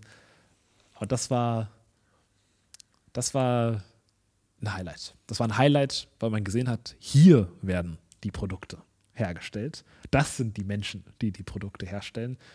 Dann die ganze Gastfreundlichkeit, die ganze Gastfreundschaft, die wir erleben durften. Die Erlebnisse gemeinsam mit dir zusammen zu machen, mit einem unserer Mitarbeiter, der auch noch dabei war, das zu machen. Das war sehr eindrucksvoll, fand ich, und eine, eine tolle Erfahrung. Ja, definitiv. Es hat wahnsinnig viel Spaß gemacht. Es hat meinen Horizont erweitert und ich muss auch sagen, mh, es hat mir auch sehr viel Scheu davor genommen, weil ja, man halt einfach einmal unter die, hinter die Kulissen schaut und einmal die Leute persönlich kennenlernt. Und genau, es war jetzt auch, ich fand, es war jetzt einfach auch kein großer Hackmack. Man kann das definitiv mal machen, nach China rüberreisen und dort ein bisschen vor Ort Business machen. Ja, definitiv. Florian, was, was waren so Herausforderungen? Also, wir haben jetzt viel über Erfolge geredet, über Erkenntnisse. Was waren denn Sachen, wo du wirklich, also ernsthaft mal mit dir gehadert hast dieses Jahr? Die größte Sache war die Schließung vom Fonds. Mhm. Weil Kannst du das nochmal ausführen? Wie, wie kam, was, was war nochmal die Grundidee vom Fonds und wie kam das dann dazu, dass es war ein? NFT-Fonds auf Ethereum. Und Ethereum hat aber Ende letztes Jahr von Proof of Stake zu Proof of Work gewechselt. Äh, von Proof of Work zu Proof of Stake gewechselt. Und in der Bitcoin-Folge erkläre ich ganz genau, warum das ein Problem ist. Und für mich war das der Punkt, wo ich mich leider von Ethereum verabschieden musste, weil eine, eine Kryptowährung ist nur dezentral, wenn sie Proof of Work hat und nicht, wenn sie Proof of Stake hat. Ich will jetzt hier niemanden, der sich nicht dafür interessiert, langweilen, aber jeder, der es spannend findet, Folge 97, erklären wir es ganz genau. Und mit dem Move habe ich erkannt, was für ein Risiko es gibt bei Kryptowährungen, die immer noch einen Chef haben. Wie zum Beispiel Ethereum, wo es eine Foundation gibt, die immer wieder neue Sachen entscheiden können, wie zum Beispiel der Wechsel von Proof of Work zu Proof of Stake. Und die einzige Währung, bei der das nicht so ist, ist Bitcoin. Und das einzige Kryptonetzwerk, was wirklich dezentral ist, was niemand kontrollieren kann, was wirklich neutral ist, was auch in Zukunft neutral sein wird, weil es niemand ändern kann, ist Bitcoin. Und Ethereum hatte meiner Meinung nach eine spannende Perspektive und wäre auch ein interessanter Investment Case gewesen. Wir haben auch ein bisschen Geld daran verdient. Aber nach dem Wechsel ist die Investmentthese zusammengebrochen. Wie als wenn Apple jetzt sagen würde, wir, machen, wir, wir verkaufen keine iPhones mehr. Wir fokussieren uns nur noch auf iMacs. Und das kann gut sein, aber höchstwahrscheinlich ist das keine gute Idee. Sie haben es genau andersrum gemacht. Und das, das, ja, das war der Grund, warum ich dann gesagt habe, obwohl, ich meine, wir hatten knapp eine Million committed. Als ich mich dann für die Schließung entschieden habe, was ein bisschen gedauert hat, ehrlich gesagt, habe ich, haben wir nochmal 300.000 gerade zugesagt bekommen. Also wir hatten 1,2 Millionen committed an Geld, was wir investieren konnten, durften. Und ja, haben wir aber, äh, wir haben den allen geschrieben, das, haben denen erklärt, warum das so ist, haben denen das in, einer sehr langen, in einem sehr langen Dokument genau aufgeschlüsselt, was jetzt die Sachen sind, die sich verändert haben. Haben dann nochmal gesagt, dass das einzige ethische, sinnvolle und, also ethische, sinnvolle und auch interessante Investment im gesamten Crypto-Space nur noch Bitcoin ist. Und warum es auch wahrscheinlich in der Zukunft nur noch Bitcoin sein wird und Bitcoin aber auch bleiben wird. Haben wir in einem anderen Dokument dargestellt und ja, haben das dann aufgelöst. Das war auf der einen Seite schade, auf der anderen Seite aber auch gut, weil ein Fehler ist nur dann ein Fehler, wenn du etwas machst, obwohl du weißt, dass es eigentlich anders gemacht werden sollte. Wenn du was machst, ohne es besser zu wissen und dann ist es, dann ist, ist das Ergebnis schlecht, ist es dann ein Fehler, I don't know. Weil erstens weißt du nicht, wofür es gut ist. Vielleicht ist das genau das Schlechte, was passiert ist, ist genau der Grund, warum du am nächsten Tag einen Spaziergang machst und die Frau fürs Leben findest. Ne? Mhm. Man weiß nicht, wofür es gut ist. Du meinst, ist. du kannst die Qualität einer Entscheidung nicht anhand ihres Ausgangs messen? Weil du das, den Ausgang nicht wirklich messen kannst, mhm. weil dieser schlechte Ausgang ist Grund dafür, warum du den nächsten guten Ausgang gemacht hast. Was aber ganz klar ein Fehler ist, sind Sachen zu machen, obwohl du in dem Moment schon weißt, dass es keine gute Idee ist. Wenn ich jetzt dich schubsen würde, aber schon vor dem Schubsen überlegen würde, okay, das ist eigentlich keine gute Idee, ich mache ich mache es aber trotzdem, wäre, wäre das ein ganz klarer Fehler.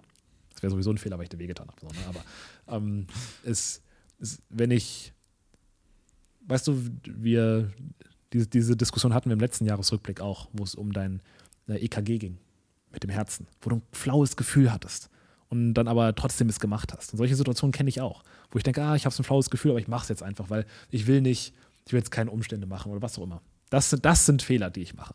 Und ja, vor diesem Fehler wollte ich mich bewahren. Deswegen habe ich gedacht, okay, wir haben zwar das, wir haben zwar schon ein bisschen Geld zugesagt bekommen, aber jetzt in was zu investieren, was, wo sich die fundamentale Grundlage geändert hat. Wie, wie ein Haus zu kaufen, was jetzt auf einmal auf Sand steht. Das wäre, ja, das wäre ein wirklicher Fehler. Und ein Bitcoin-Fonds? Ja, Bitcoin-Fonds wäre natürlich das geilste der Welt. Nur das Problem beim Bitcoin-Fonds ist, niemand zahlt dir eine Gebühr Bitcoin zu kaufen, weil er kann es ja auch selber kaufen. Und dann gibt es noch einen ganz kleinen oder einen ganz großen Anteil an Institutionen, die Bitcoin nicht kaufen können und deswegen einen Fonds gebrauchen könnten. Nur später, also erstens gibt es MicroStrategy als Firma, als börsengelistete Firma, die ein hervorragender, ein, ein hervorragendes Investmentvehikel für Bitcoin ist, wenn du kein Bitcoin kaufen darfst. Weil die kaufen nur Bitcoin mit ihren Profits und haben auch schon 6 Milliarden davon im, in der Kriegskasse. Das ist eine Idee und spätestens, wenn der ETF kommt, ist halt dein Fonds leer. Weil warum soll ich mein Bitcoin-Investment durch eine Firma machen, wenn ich es auch durch einen ETF machen kann? Das heißt, spätestens höchstwahrscheinlich, also ich weiß nicht, wann der ETF kommt, ich vermute, in den nächsten zehn Tagen. Kann sich aber auch noch ziehen. Und ja, spätestens dann wäre der Case komplett zusammengebrochen und dann hätten wir, dann wäre das ja, aussichtsreich gewesen. Deswegen haben wir keinen Bitcoin-Fonds gemacht, haben aber unsere Zuhörer und viele andere Leute aus der Welt über Bitcoin informiert und sie dazu ermächtigt, sich selbst ihr eigenes Bild zu machen. Haben wir keine Investmentempfehlung ausgesprochen, haben nur gesagt, wie wir die Situation sehen, wie wir das Thema Bitcoin durchdacht haben und was unsere Schlüsse für uns persönlich daraus ist. Und das ist ja erstmal nur rein aus Entertainment-Gründen und in, aus informativen Gründen. Und jeder kann dann seinen eigenen Schluss ja. daraus ziehen, ob er es gut findet. Aber ich glaube, wir haben zumindest es geschafft, dieses Jahr eine sehr, sehr fundierte und geile Grundlage zu schaffen, die es ansonsten so fast kaum woanders gibt. Und ja, wir haben auch schon einige Nachrichten bekommen von Leuten, die daraufhin sich in, für ein Investment entschieden haben oder auch nicht. Oder die gesagt haben, die haben jetzt die Welt anders verstanden. Das finde ich war auch ein, ja, ein, ein, ein schönes Ergebnis aus diesen Folgen. Und privat versuchen wir uns noch da entsprechend zu positionieren, sodass das auch weiterhin gut läuft. Strong. Ja, cool. Sehr fein. Ähm, ich habe ein, ich habe hier noch ein paar Sachen aufgeschrieben, die ich gerne noch erwähnen möchte. Die haben nämlich bei mir viel bewegt dieses Jahr. Und zwar nochmal kurz im Business-Kontext, wo, wo wir eben waren. Du hattest ja gesagt, du, du hast den Fonds damals gegründet aus der Nachfrage heraus. Ja. Du wurdest angeschrieben. Ja. Du hast im Grunde genommen kein eigenes Marketing betreiben müssen. Ja. Und das ist eine Erkenntnis gewesen, die ich dieses Jahr ernsthaft hatte.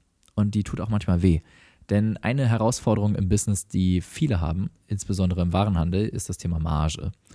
Und die, die typischen E-Commerce-Margen, also es kommt immer sehr aufs Geschäftsmodell an, aber ich sage jetzt mal, ich spreche jetzt mal für Amazon, die liegen bei Deckungsbeitrag vor Fixkosten im, im Unternehmen. Einfach nur auf, auf Produktebene bei 10 bis maximal 30 Prozent. Es gibt so ein paar Outlier-Produkte, die liegen bei 40 Prozent, aber 30 Prozent ist schon ernsthaft gut. Bei 20 Prozent sagt man krass, solide. Die meisten liegen, glaube ich, eher so bei 15 Prozent, sehr viele auch bei 10 Prozent. Es gibt auch viele Unternehmen, die machen gar kein Geld. So, und das ist ein Thema, das ist problematisch. Also, wenn du eine geringe Marge hast, dann fehlt es dir an Handlungsfähigkeit, es fehlt dir an ähm, finanziellem Spielraum, gute Mitarbeiter einzustellen. Es fehlt dir an Wachstumskapital, es fehlt dir an Kapitaldienstfähigkeit, um Kredite aufzunehmen. Es fehlt dir an Risikotragfähigkeit in der Zukunft, weil eine hohe Marge bedeutet auch, dass du für die Zukunft gewappnet bist, weil wenn etwas passiert, dann kannst du es durch höhere Werbeausgaben oder durch höhere, ähm, da, angenommen die Rohstoffpreise steigen, gut, dann hast du noch Spielraum in der Marge. Angenommen die Werbeausgaben steigen, hast du noch Spielraum in der Marge. Wenn die Marge knapp ist, dann kann dich so, können dich steigende Rohstoffpreise oder steigende Frachtkosten dann relativ schnell das Genick kosten. Das kostet Deswegen, dich auch den, den Wachstumsspielraum. Genau, den Wachstumsspielraum definitiv. Ähm, du hast Genau, ein, je mehr Marge du hast, desto mehr kannst du allokieren, um äh, wieder re zu reinvestieren. Deswegen eine, eine hohe Marge ist absolut entscheidend, damit dein Unternehmen nicht nur weiter existieren kann, sondern damit es auch weiter gesund wachsen kann. Und genau, man möchte ja auch bei den Mitarbeitern nicht mal knausern müssen. Man will ja auch gute, also die besten Mitarbeiter auswählen können und denen auch ein adäquates Gehalt zahlen können. Dementsprechend, das ist schon sehr wichtig, dass man eine gute Marge hat. Und was mir jetzt einfach nochmal aufgefallen ist, und das ist tatsächlich ein Zitat von Jeff Bezos selber, der Founder von Amazon, und zwar die Werbeausgaben, die du hast, sind das direkte Symptom eines defizitären, unbedeutenden Angebots. Es klingt absolut hart, aber so ist es nun mal. Wenn du hohe Werbeausgaben hast und insbesondere wenn die von Jahr zu Jahr steigen, dann bedeutet es, dass du einfach ein wahnsinnig unbedeutsames Angebot hast. Und je höher deine Marge ist und je weniger du für Werbung ausgeben musst, desto stärker ist dein Angebot, desto mehr, desto einzigartiger bist du, desto mehr Menschen gibt es, die das haben wollen und danach verlangen und ein, dafür bereit sind, einen hohen Preis zu zahlen, was du anzubieten hast. Und genau, das ist eine, das ist eine Lehre, die, das muss man erstmal verstehen, muss man erstmal verdauen. Und wenn man das allerdings erkannt hat, dann kann man dafür auch Lösungen finden. Und daran habe ich hart gearbeitet dieses Jahr. Und es gibt bei Amazon FBA, alle Amazon-Seller, die zuhören, die kennen das eh, PPC. Das heißt für Pay-per-Click, das ist die Performance-Ads-Werbung. So, Fun Fact: Man zahlt Amazon schon 10 bis 15 Prozent Verkaufsprovision für jeden einzelnen Kauf, dadurch, dass du die Plattform nutzen darfst und die Plattform gibt dir Reichweite. Das ist ja eigentlich schon die Werbeausgabe. Aber on top nimmt Amazon jetzt noch Amazon PPC Ausgaben. Das bedeutet, man bietet auf Suchbegriffe, um dort oben als gesponserte Anzeige, das kennt jeder, der von euch, der schon mal auf Amazon eingekauft hat, kennt die gesponserten Anzeigen in den Suchergebnissen. Und die bietet man sich jetzt durch, durch Gebote und man rechnet da so mit, sage ich mal, 8 bis 15 Prozent TACOS nennt sich das, das heißt Total Acquisition Cost of Sale. Und das heißt im Grunde genommen, wenn du 10% TACOS hast und du hast 20 Euro Umsatz gemacht, dann hast du 2 Euro davon an Werbeausgaben nochmal gehabt, zusätzlich natürlich zu der Amazon-Provision, die du ohnehin schon zahlst und zu weiteren Handlinggebühren und so weiter und so fort. Das heißt, die Marge wird da super, super, äh, super schnell ganz knapp und jeder, der so ein Business hat, kann mal das Experiment machen. Wie würden die Unternehmenszahlen aussehen, wenn die Amazon-Werbe, zusätzlichen Amazon-PPC-Ausgaben komplett wegfallen würden? Wie würde dein Unternehmen aussehen? Welche Mitarbeiter würdest du einstellen? Welche Wachstumswege würdest du überhaupt erst in Betracht ziehen? Wie, wie viel wert wäre deine Firma? Wie sicher vor Erschütterungen wäre deine Firma? Wie viel mehr könntest du in Produktentwicklung investieren? Wie viel mehr könntest du in hochwertige Materialien in deinem Wareneinkauf äh, investieren? Wie, wie viel schöner würden deine Produktverpackungen aussehen? Wie, schön, wie schöner würden deine Produktbilder aussehen? Weil du so viel mehr finanziellen Freiraum hast, weil es ist, das muss man sich mal vorstellen, bei 10% Tacos und angenommen, du hast eine Firma, die 500.000 Euro im Monat umsetzt, dann sind das 50.000 Euro im Monat, die von deiner Marge runtergehen. Das heißt, 50.000 Euro im Monat, davon kannst du super kompetente Mitarbeiter einstellen, davon kannst du ein tolles Designteam haben, davon kannst du Produktentwicklung betreiben, Molds anfertigen, äh, teure Materialien und all das einkaufen. So, und deswegen für mich ist die, der allergrößte Fokus geworden in meinem Unternehmen, es hinzukriegen, das ein bisschen umzudrehen. Also Schritt für Schritt mit den bestehenden Angeboten, die besser zu machen, sie, diese Angebote bedeutsamer zu machen, sodass ich viel weniger PPC ausgeben muss. Und das ist uns schon zu einem guten Stück gelungen.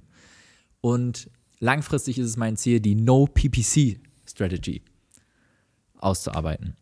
Ich bin da schon am Testen. Ich habe schon ein Produkt gestartet, was überragend gut läuft. Es ist mit dem, bei dem Hauptsuchbegriff, was 15.000 Suchanfragen im Monat hat, das zweite Angebot, was organisch angezeigt wird. Und ich habe bisher noch keinen einzigen Cent für Amazon PPC ausgegeben.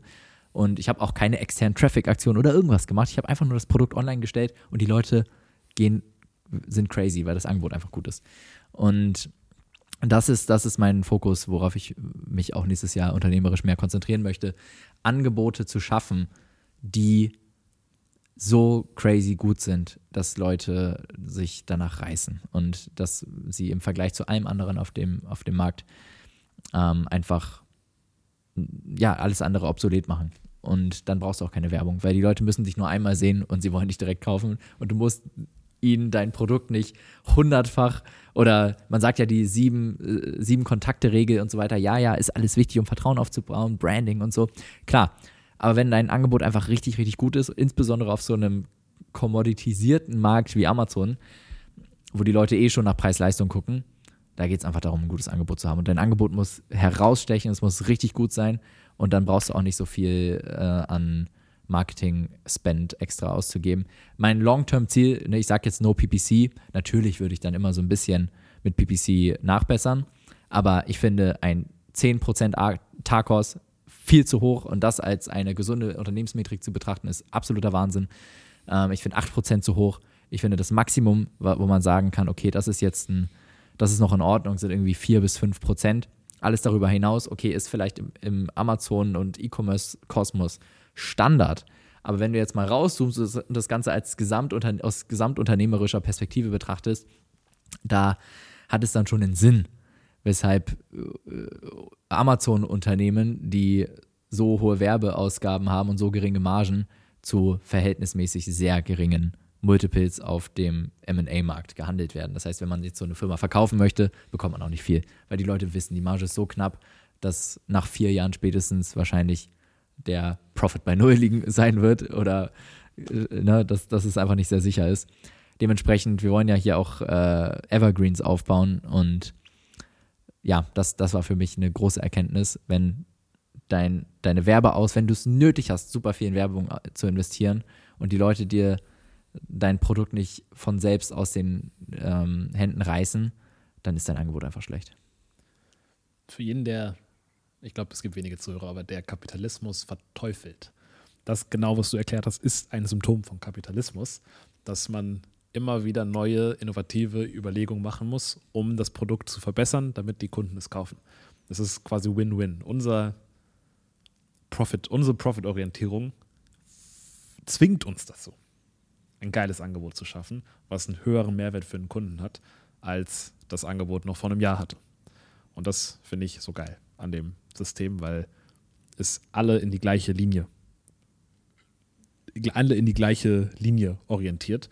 Sowohl die Unternehmer, die ein besseres Produkt machen müssen und die Konsumenten, die dann das bessere Produkt kriegen, vielleicht sogar noch zu einem günstigeren Preis oder halt zumindest zu einem zu hochwertigerer Qualität.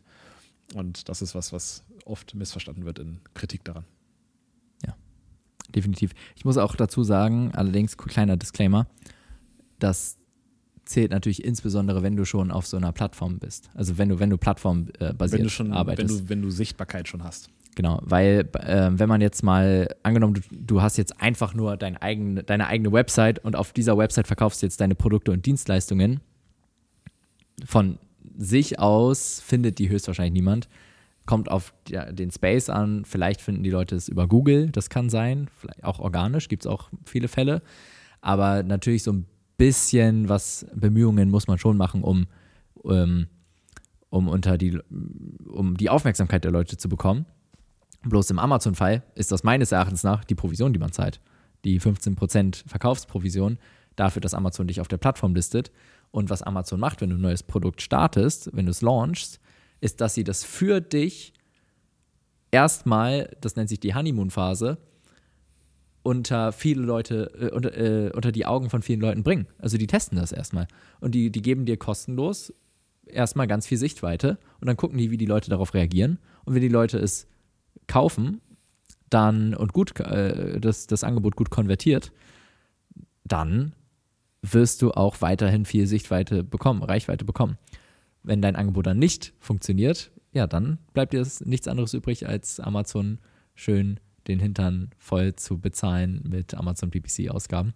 Und das ist wiederum analog zu Webseiten. Wenn du eine Webseite hast mit einem richtig geilen Angebot, musst du Werbung schalten, damit die Leute darauf aufmerksam werden. Wenn dein Angebot aber geil ist, musst du einmal Werbung schalten, ordentlich, damit Leute darauf aufmerksam werden. Dann gibt es Word of Mouth, dann gibt es Kunden, die immer wieder zu dir kommen, weil sie dein Produkt geil finden.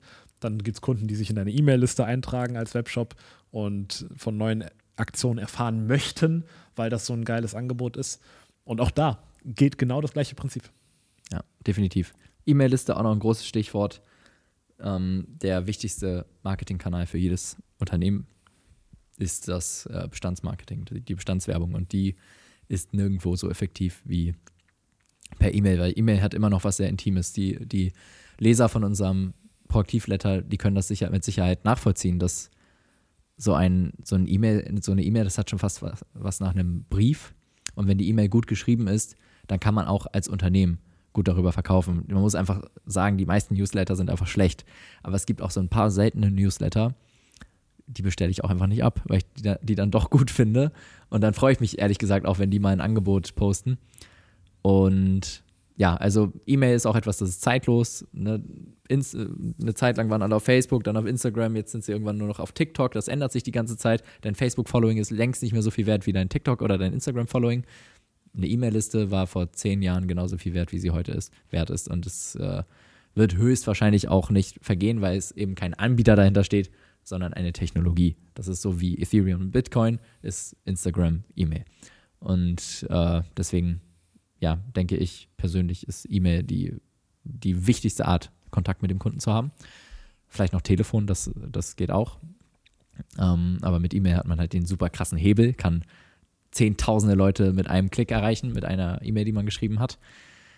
Und genau, da sollte man schauen, dass man davon möglichst viele sammelt und diese Leute dann auch, dass man da auch Wert schafft in der E-Mail-Liste und jetzt nicht aber nur versucht, dann irgendwas weiter zu verkaufen, sondern den Leuten auch das Gefühl gibt, dass sie was davon haben, Teil deines Unternehmens, Teil deiner Bewegung zu sein. Und da, sobald du dann irgendwann wieder ein richtig krasses Angebot hast und du deine Leute davon info darüber informierst, dann werden sie dir auch sogar dankbar sein dafür, dass du ihnen, dass du sie darüber informierst. Ich meine, ein, ein Hauptgrund für unsere E-Mail-Liste ist, dass wir so wirklich Kontakt zu unseren Kunden äh, zu unseren Zuhörern aufnehmen können, weil ich weiß nicht, wie es dir geht, aber ich habe das Gefühl, es gibt manche Sachen, die man eher weniger sagen darf im öffentlichen Diskurs. Und wenn das Problem ist, es gibt manche, es gibt manche Meinungen, die ich habe, obwohl ich schon ziemlich direkt genau das sage, was ich denke, wo ich manchmal denke, okay, das sage ich nicht 100% komplett genau so, sondern schwäche es etwas ab, weil es die Gefahr birgt, dass wir gecancelt werden. Und weil ich darauf keine Lust habe, haben wir jetzt diesen Proaktivletter gestartet, damit wir unsere Zuhörer so oder so kontaktieren können, unabhängig davon, auf welcher Plattform wir sind. Und sobald die, dieser Proaktivletter groß genug ist, sodass ich das Gefühl habe, dass die meisten unserer Hörer in diesem Letter drin sind, dann können wir auch komplett auf politische Korrektheit scheißen und alles sagen, was wir wollen, weil dann können wir auch gecancelt werden. Dann gehen wir auf irgendeine andere Plattform, die uncancelbar ist und können ein Proaktivletter schreiben und sagen, hey, wir wurden gecancelt auf allen Plattformen, aber wir sind auf der und der Plattform da könnt ihr weiter den Proaktiv-Podcast hören und nichts verändert sich. Wenn wir aber diesen Proaktiv-Letter nicht haben, wir sagen, was politisch unkorrekt ist und wir werden gecancelt, dann haben wir weder unseren Instagram-Account, wir haben weder unseren Spotify-Account, wir haben weder unseren Facebook-Account noch unseren TikTok-Account und müssen dann über unsere privaten Accounts, denen niemand folgt, müssen wir dann sagen, hey, der Podcast wurde gecancelt und ihr findet uns jetzt auf, weiß nicht, Rumble oder so. Und das ist natürlich wahnsinnig ineffektiv. Deswegen melde dich zum Proaktivletter an.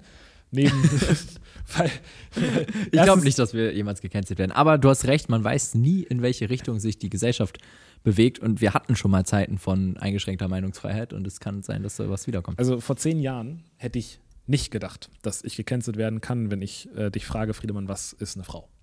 So, jetzt wird es immer äh, wilder, dass wenn man so, so, so eine Frage beantwortet mit einer Frau, ist eine Frau, die ja, ein Warte, was ist XX oder XY-Chromosom?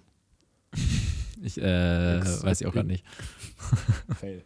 Absoluter Fail. Um, mal kurz überlegen. Ich glaube, ich glaube XX. Mm, ist eine, ist eine Person, die ein XX-Chromosom hat, gecancelt. So, ne? Vielleicht werden wir jetzt deswegen gecancelt. Das hätte ich vor zehn Jahren niemals gedacht.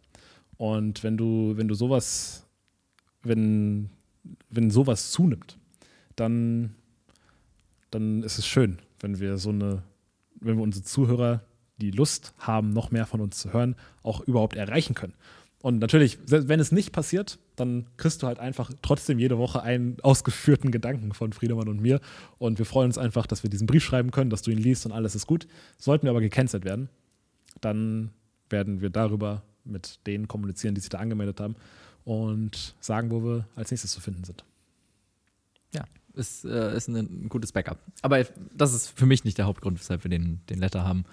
Ähm, ich finde, es ist vor allem eine, einfach eine schöne Art zu kommunizieren und mir macht das Schreiben dieser Letter auch sehr viel Spaß, muss ich sagen. Ist doch geil. Ja, definitiv. Nochmal persönlich, was ich für Erkenntnisse hatte, Erkenntnisse hatte. Und zwar, das sind auch Dinge, die, das dritte habe ich schon gesagt, das Glück sein, glücklich sein im Erleben stattfindet weniger im Sein und, zum ha und im Haben. Das Sein und Haben ist lediglich Mittel, um das Erleben zu gestalten.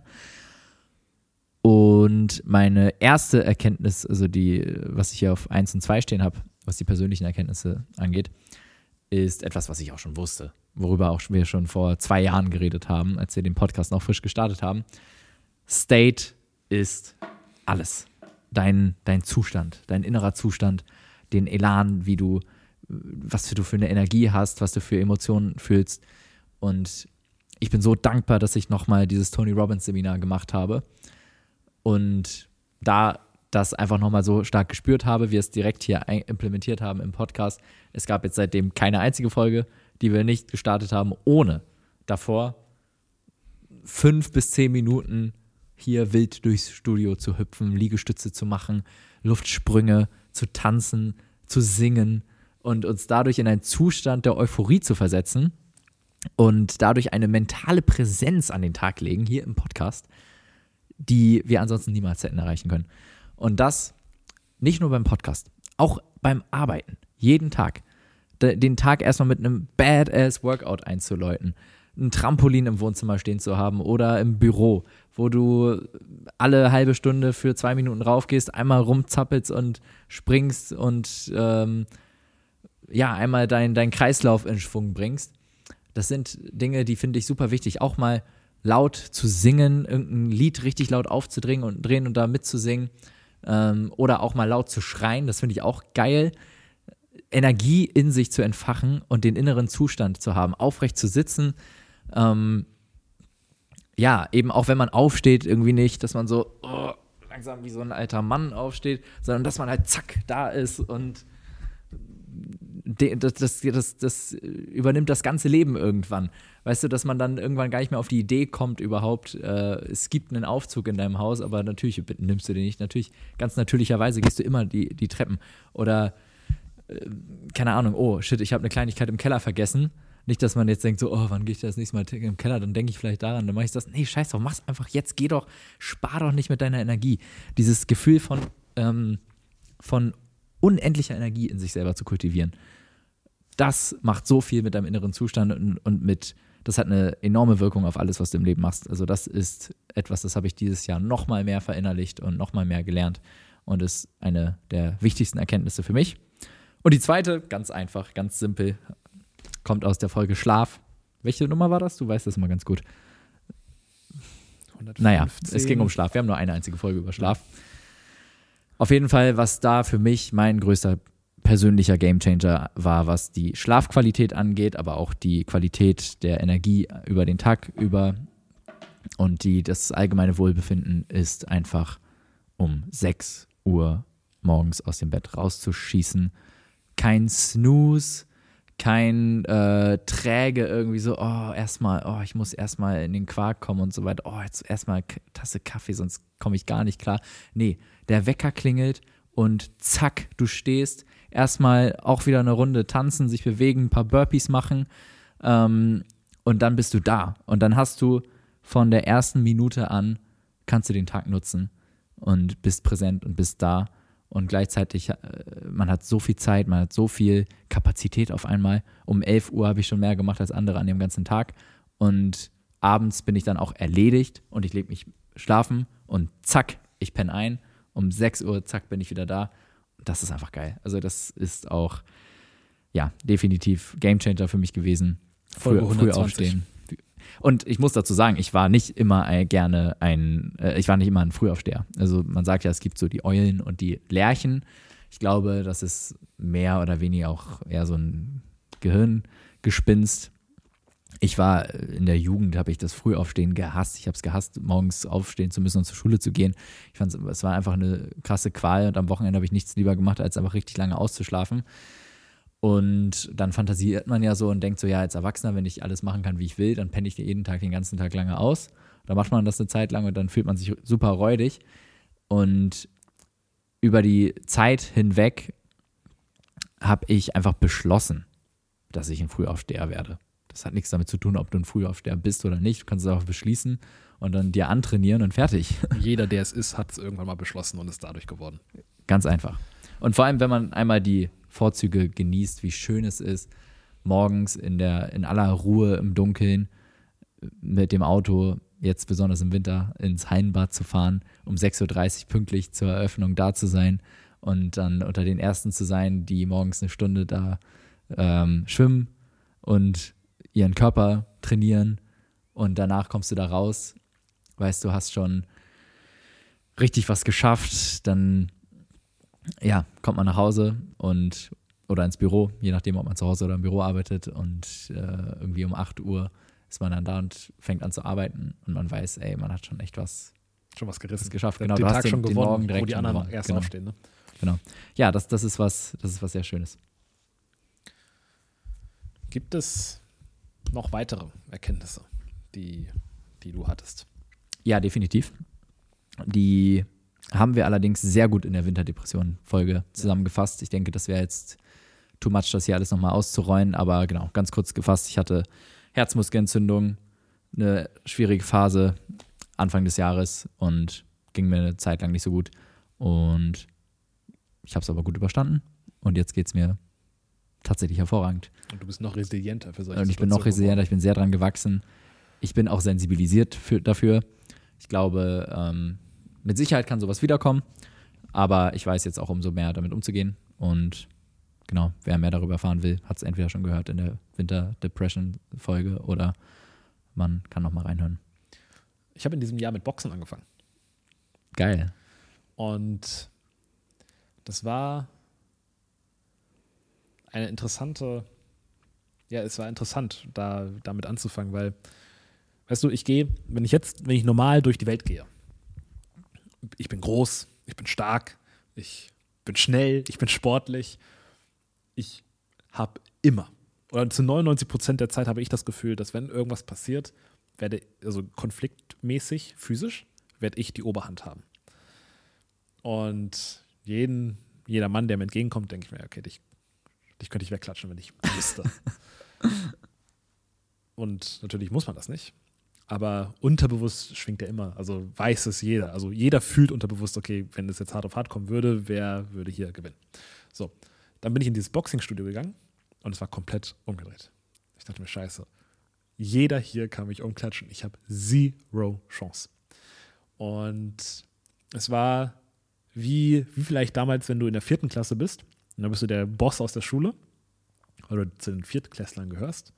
Und dann gehst, wechselst du aber in die Ober äh, ins Gymnasium oder wo auch immer hin, kommst in die fünfte Klasse und bist auf einmal der kleine Knirps. Und die zwölf oder dreizehnt Klässler sind die Bosse.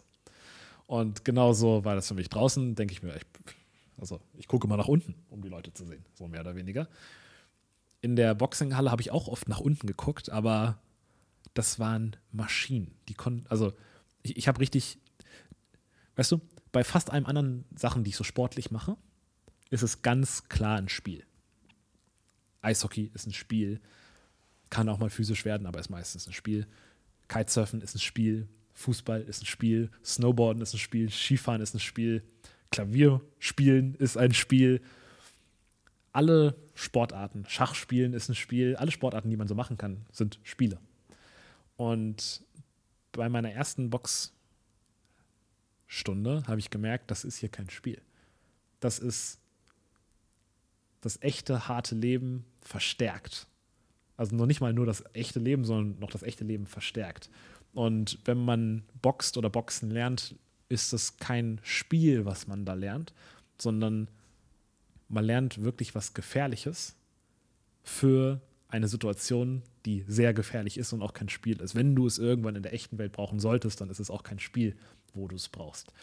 Die, ich meine, wenn du es kannst, ist die Wahrscheinlichkeit, dass du es brauchen wirst, gesunken, weil man das ausstrahlt, dass man sowas kann, weil man sich so hält wie jemand, der sowas kann. Und dann ist die Wahrscheinlichkeit, dass jemand anderes dich angreift, sehr gering. Aber wir leben noch sehr, sehr lang. Und ich finde es da wichtig, dass man auch eine gewisse physische Stärke hat. Und es war aber trotzdem ein sehr desillusionierendes Erlebnis, da reinzugehen und von einem Umfeld zu sein, wo ich immer das Gefühl habe, ich kann vieles sehr, sehr gut und ich werde in vielen Kreisen für viele Sachen respektiert, zu einem Umkreis, wo äh, zu einem Umfeld, wo mich niemand kennt, wo ich nichts kann und wo ich ganz von vorne anfange. Und es ist kein Spiel. Und ich habe glücklicherweise super schnell gelernt. In der zweiten Stunde konnte ich dann schon gleich richtig die Boxing. Also ich habe erst so Einzelunterricht bekommen am ersten, in der ersten Stunde. In der zweiten konnte ich dann schon gleich mit den richtigen Leuten mitmachen, weil meine Lernkurve sehr, sehr, sehr, sehr steil war wohl. Aber trotzdem bin ich halt der absolute Loser da. Und ich freue mich jetzt darauf, da von einem absoluten Loser zu jemandem Respektierten zu werden. Und genau die gleiche Learning Session, die ich in jedem anderen Bereich schon mal hingelegt habe, auch da wieder hinzulegen. Nur halt mit dem Unterschied, dass es sich nicht mehr anfühlt wie ein Spiel. Sondern das fühlt sich, das fühlt sich härter an, das fühlt sich echter an, es fühlt sich gefährlicher an als die meisten anderen Sachen. Das hätte ich nicht gedacht vom Boxen und äh, freue mich, freu Cool. mich da jetzt drauf. Ja, finde find ich sehr spannend und sehr cool, dass du da diesen Schritt gemacht hast. Du weißt ja, ich sehe das Boxen differenziert. Ich finde alles geil am Boxen. Vor allem alles, was du gerade gesagt hast. Nur eine Sache finde ich richtig dumm und bescheuert, wenn Leute das machen. Und zwar Sparring. Wenn die sich gegenseitig, meinetwegen auch mit so einem Helm oder sowas, äh, aus Trainings, im, im Training ins Gesicht hauen. Ich glaube, es gibt nichts Dümmeres, was man tun kann.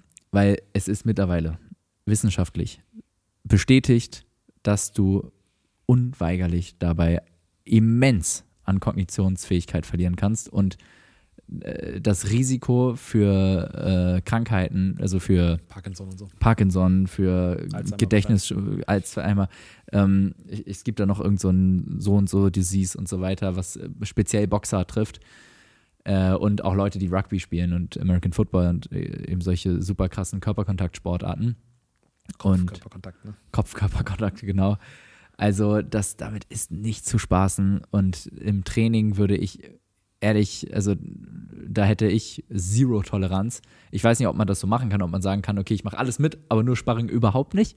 Ähm, dann würde ich sagen, geile Sportart, aber sobald es, sobald man auch mal aus Versehen ähm, einen Schlag ins Gesicht bekommt oder gegen den Kopf oder sowas, dann würde ich immer sagen, nee, ist es mir nicht wert, weil dafür ist die Wahrscheinlichkeit, dass ich mal tatsächlich in einer, in einem äh, physischen Combat-Szenario in meinem Leben bin, dass ich tatsächlich einen physischen Kampf austragen muss, ist dann so gering, dass äh, mir das es nicht wert wäre, mein, mein Geist dafür aufs Spiel zu setzen und meine Gesundheit. Ähm, genau. Aber ansonsten alles drumherum finde ich richtig geil und äh, so wie du das erzählt hast, das, das Ja, ich la- ich lasse mich natürlich nicht gegen den Kopf schlagen. So, aber ansonsten mache ich da alles mit. Ja. Und das, ich habe ich hab richtig, weißt du, ich habe ja auch Karate gemacht und ich habe auch Judo gemacht. Und bei Karate und Judo, das wirkte immer auch so ein bisschen wie so ein Spaß. Ne, so klar, ist irgendwie Kampfsport, aber es ist auch so viel, ja, viel so ausgedacht. Und wenn dann sowas kommt, dann machst du so und so und dann macht man seine Kata im Karate, so seine Übung, so seine Trockenübung. Das Pendant vielleicht zum Schattenboxen, könnte man sagen. Und auch im Judo rangelt man dann. Aber das, die die beiden Sachen hatten immer noch mehr Spielcharakter. Als ich da in diesem Boxing-Gym war, da war das, das Spiel, da war, war kein Spielcharakter mehr. Ich habe gemerkt, oh ja, in der richtigen Auseinandersetzung wird es so sein, dass man mit Fäusten sich gegeneinander gegenübersteht. Und das ist ja eine Welt, in der man eigentlich nicht mehr operiert. Das ist eine Welt, in der man, mit der, von der man sehr wenig mitbekommt und die man am besten auch nie mitbekommen muss. Und da wieder reingeworfen zu werden, fand ich perspektiverweiternd und auch Augen öffnend und fand auch, finde auch Boxen deutlich echter als die anderen Kampfsporten, Arten, die ich kenne. Mhm. Ja, weil ich meine, in einem echten Kampf sind auch sind auch die Fäuste. Ja, es sind auch die, Die Fäuste, dann das ist auch- eingesetzt werden. Beste, die beste Kampfsportart. Ja, cool. sowas. Ich habe äh, auch noch drei Sachen, die ich äh, für, mein, für mein nächstes Jahr mitnehmen möchte. Und zwar, äh, ich möchte sowohl ein besserer Teamplayer werden, als auch meine mehr Gelegenheiten haben, meine Führungsfähigkeiten zu trainieren. Hast du auch in einem Letter geschrieben. Habe ich auch in einem Letter geschrieben, genau. Und genau, was ich mir auf jeden Fall schon mit überlegt habe, oder was jetzt in fester Planung steht, ist eine Ski-Workation, die ich für Februar geplant habe im Zillertal. Da freue ich mich drauf. Freue ich Geil. mich mega drauf, genau. Du bist auch mit dabei, richtig cool. Und ja, genau, das, das plane ich. Das ist für mich eine, also da Organisator zu sein, das ist für mich eine tolle Führungssituation. Das hatte ich auch schon auf mehreren Workations, macht wahnsinnig viel Spaß. Und genau, ist einfach eine tolle Sache. Was das Teamplaying angeht, ich war noch nie in einem Verein. Ich war noch nie in einem Sportverein und das möchte ich nächstes Jahr machen. 100% sicher, welche Sportart es wird, weiß ich noch nicht. Aber ich tendiere aktuell zu Tennis. Das ist jetzt das Erste, was ich mal ausprobieren möchte, wie mir das gefallen würde, so im Vereinstraining und ähm, genau, mit, mit anderen Leuten. Und genau, das stelle ich mir äh, auch vor, äh, dass das eine sehr nice Sportart sein kann. Wäre es da, finde ich, fast sinnvoller, in einen Teamsport zu wechseln? Ja, eigentlich schon. Okay. Aber ich, ich habe fast keinen Teamsport gefunden, der mir, der mir, ja, auf den ich wirklich Bock habe. Ja, okay. Deswegen, ähm, ich weiß, Tennis wäre höchstens im Doppel. Da kann man, da kann man ein gutes Team sein. Ähm, Aber so trainiert man nicht, selten. ja, Ja. genau.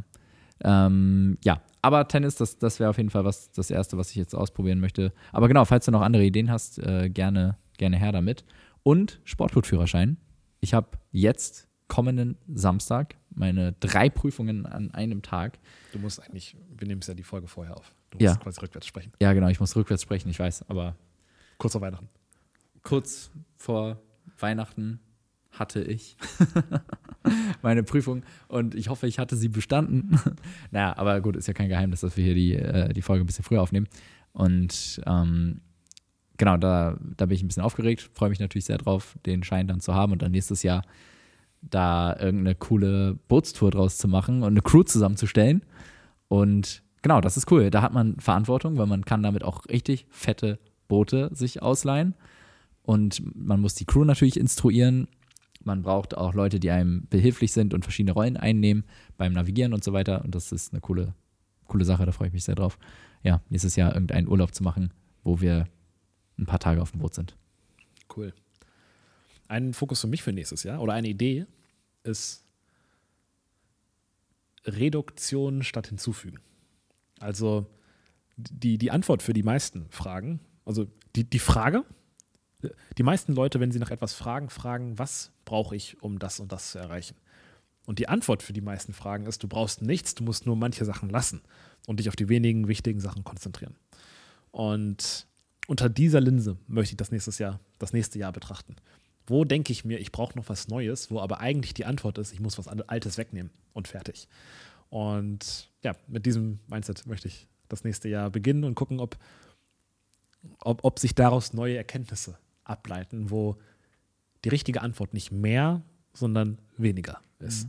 Und ich werde jetzt niemand, der sagt, ich, ich will kein Geld verdienen oder so, sondern, weil das halte ich nicht für sinnvoll, aber trotzdem ist es, gibt es, glaube ich, viele Bereiche, wo weniger mehr ist. Vielleicht ist, sind weniger Freunde besser als viele Freunde. Ne? Also das wäre jetzt kein Bereich, wo ich Abstriche machen würde, aber vielleicht sind, sind weniger Sportarten, die aber intensiv zu machen, besser als viele Sportarten und die nur oberflächlich. Vielleicht sind weniger Urlaube besser als viele Urlaube, aber von den wenigen so richtig krasse Urlaube, die richtige Erlebnisse sind. Statt nur mal eine Woche weg zu sein, vielleicht mal drei Wochen weg zu sein, dafür aber weniger Urlaube zu machen. Und ja, und das, da, da freue ich mich drauf, was das für Ja. neue Erkenntnisse ergeben wird. wird. Ja, interessant. Ich wäre soweit durch. Ich freue mich auf jeden Fall aufs nächste, aufs nächste Jahr. Das könnte, Und- wird sehr interessant. Ich würde auch sagen, was, worauf ich mich auch freue, ist der Proaktivletter im nächsten Jahr. Für alle, die sich noch nicht eingetragen haben, ich meine, ihr werdet es bis jetzt wissen, aber das ist unser wöchentlicher Letter, wo wir einen Gedanken oder eine, eine Key Message mit Liebe aufbereitet euch mitteilen und immer abwechselnd von mir oder von Florian. Und man kann sich eintragen auf proaktivpodcast.de. Und ansonsten würde ich genau mal da draußen bei euch anstoßen, macht euch doch auch mal so einen Jahresrückblick. Ich meine, mit Sicherheit habt ihr auch, während ihr hier zugehört habt, eure eigenen Gedanken gemacht und euch überlegt, wie ihr das in eurem eigenen Leben erlebt habt. Und genau, vielleicht macht ihr das einfach mal mit Systemen oder ja, stellt euch auch so ein paar Fragen, was waren eure persönlichen Erfolge, äh, Herausforderungen, Erkenntnisse, wie sah es im Business aus, wenn ihr ein Business habt oder ansonsten im Karriere- oder Berufsweg und sich dann vielleicht mal mit einem guten Freund oder einer guten Freundin hinzusetzen, einfach mal drüber zu reden. Ich habe auch noch einen anderen Kumpel, mit dem ich jedes Jahr mir eine lange Liste mache mit 20 Kriterien oder sowas, über die wir sprechen wollen. Und dann durchleuchten wir jeden einzelnen Bereich unseres Lebens und erzählen dazu eine kurze Story. Meistens ist es dann irgendwie eine 60-minütige Sprachnachricht, die wir uns gegenseitig schicken. Und das ist einfach auch ein schönes Ritual. Verbindet auch sehr. Und genau, kann ich, kann ich sehr empfehlen. Wirklich so. 60 Minuten. Also es sind dann mehrere Sprachnachrichten, okay, die ja, insgesamt ungefähr 60 Ja, Minuten cool, krass. sind. Ja. Krass. ja, das ist, äh, das geht dann in die Tiefe. Vielleicht machen wir es dieses Mal mal in einem Telefonat Oder live. oder live. Ja, das ist schwierig. Ähm, genau, das, das würde wahrscheinlich zur, zu Silvester nicht so wirklich äh, hin, hinhauen. Ja, Aber ansonsten, ich wünsche euch allen einen wunderschönen Start ins neue Jahr. Ich freue mich auf das nächste Jahr Jawohl. mit euch. Bis dann. Dir. Ciao. Ciao.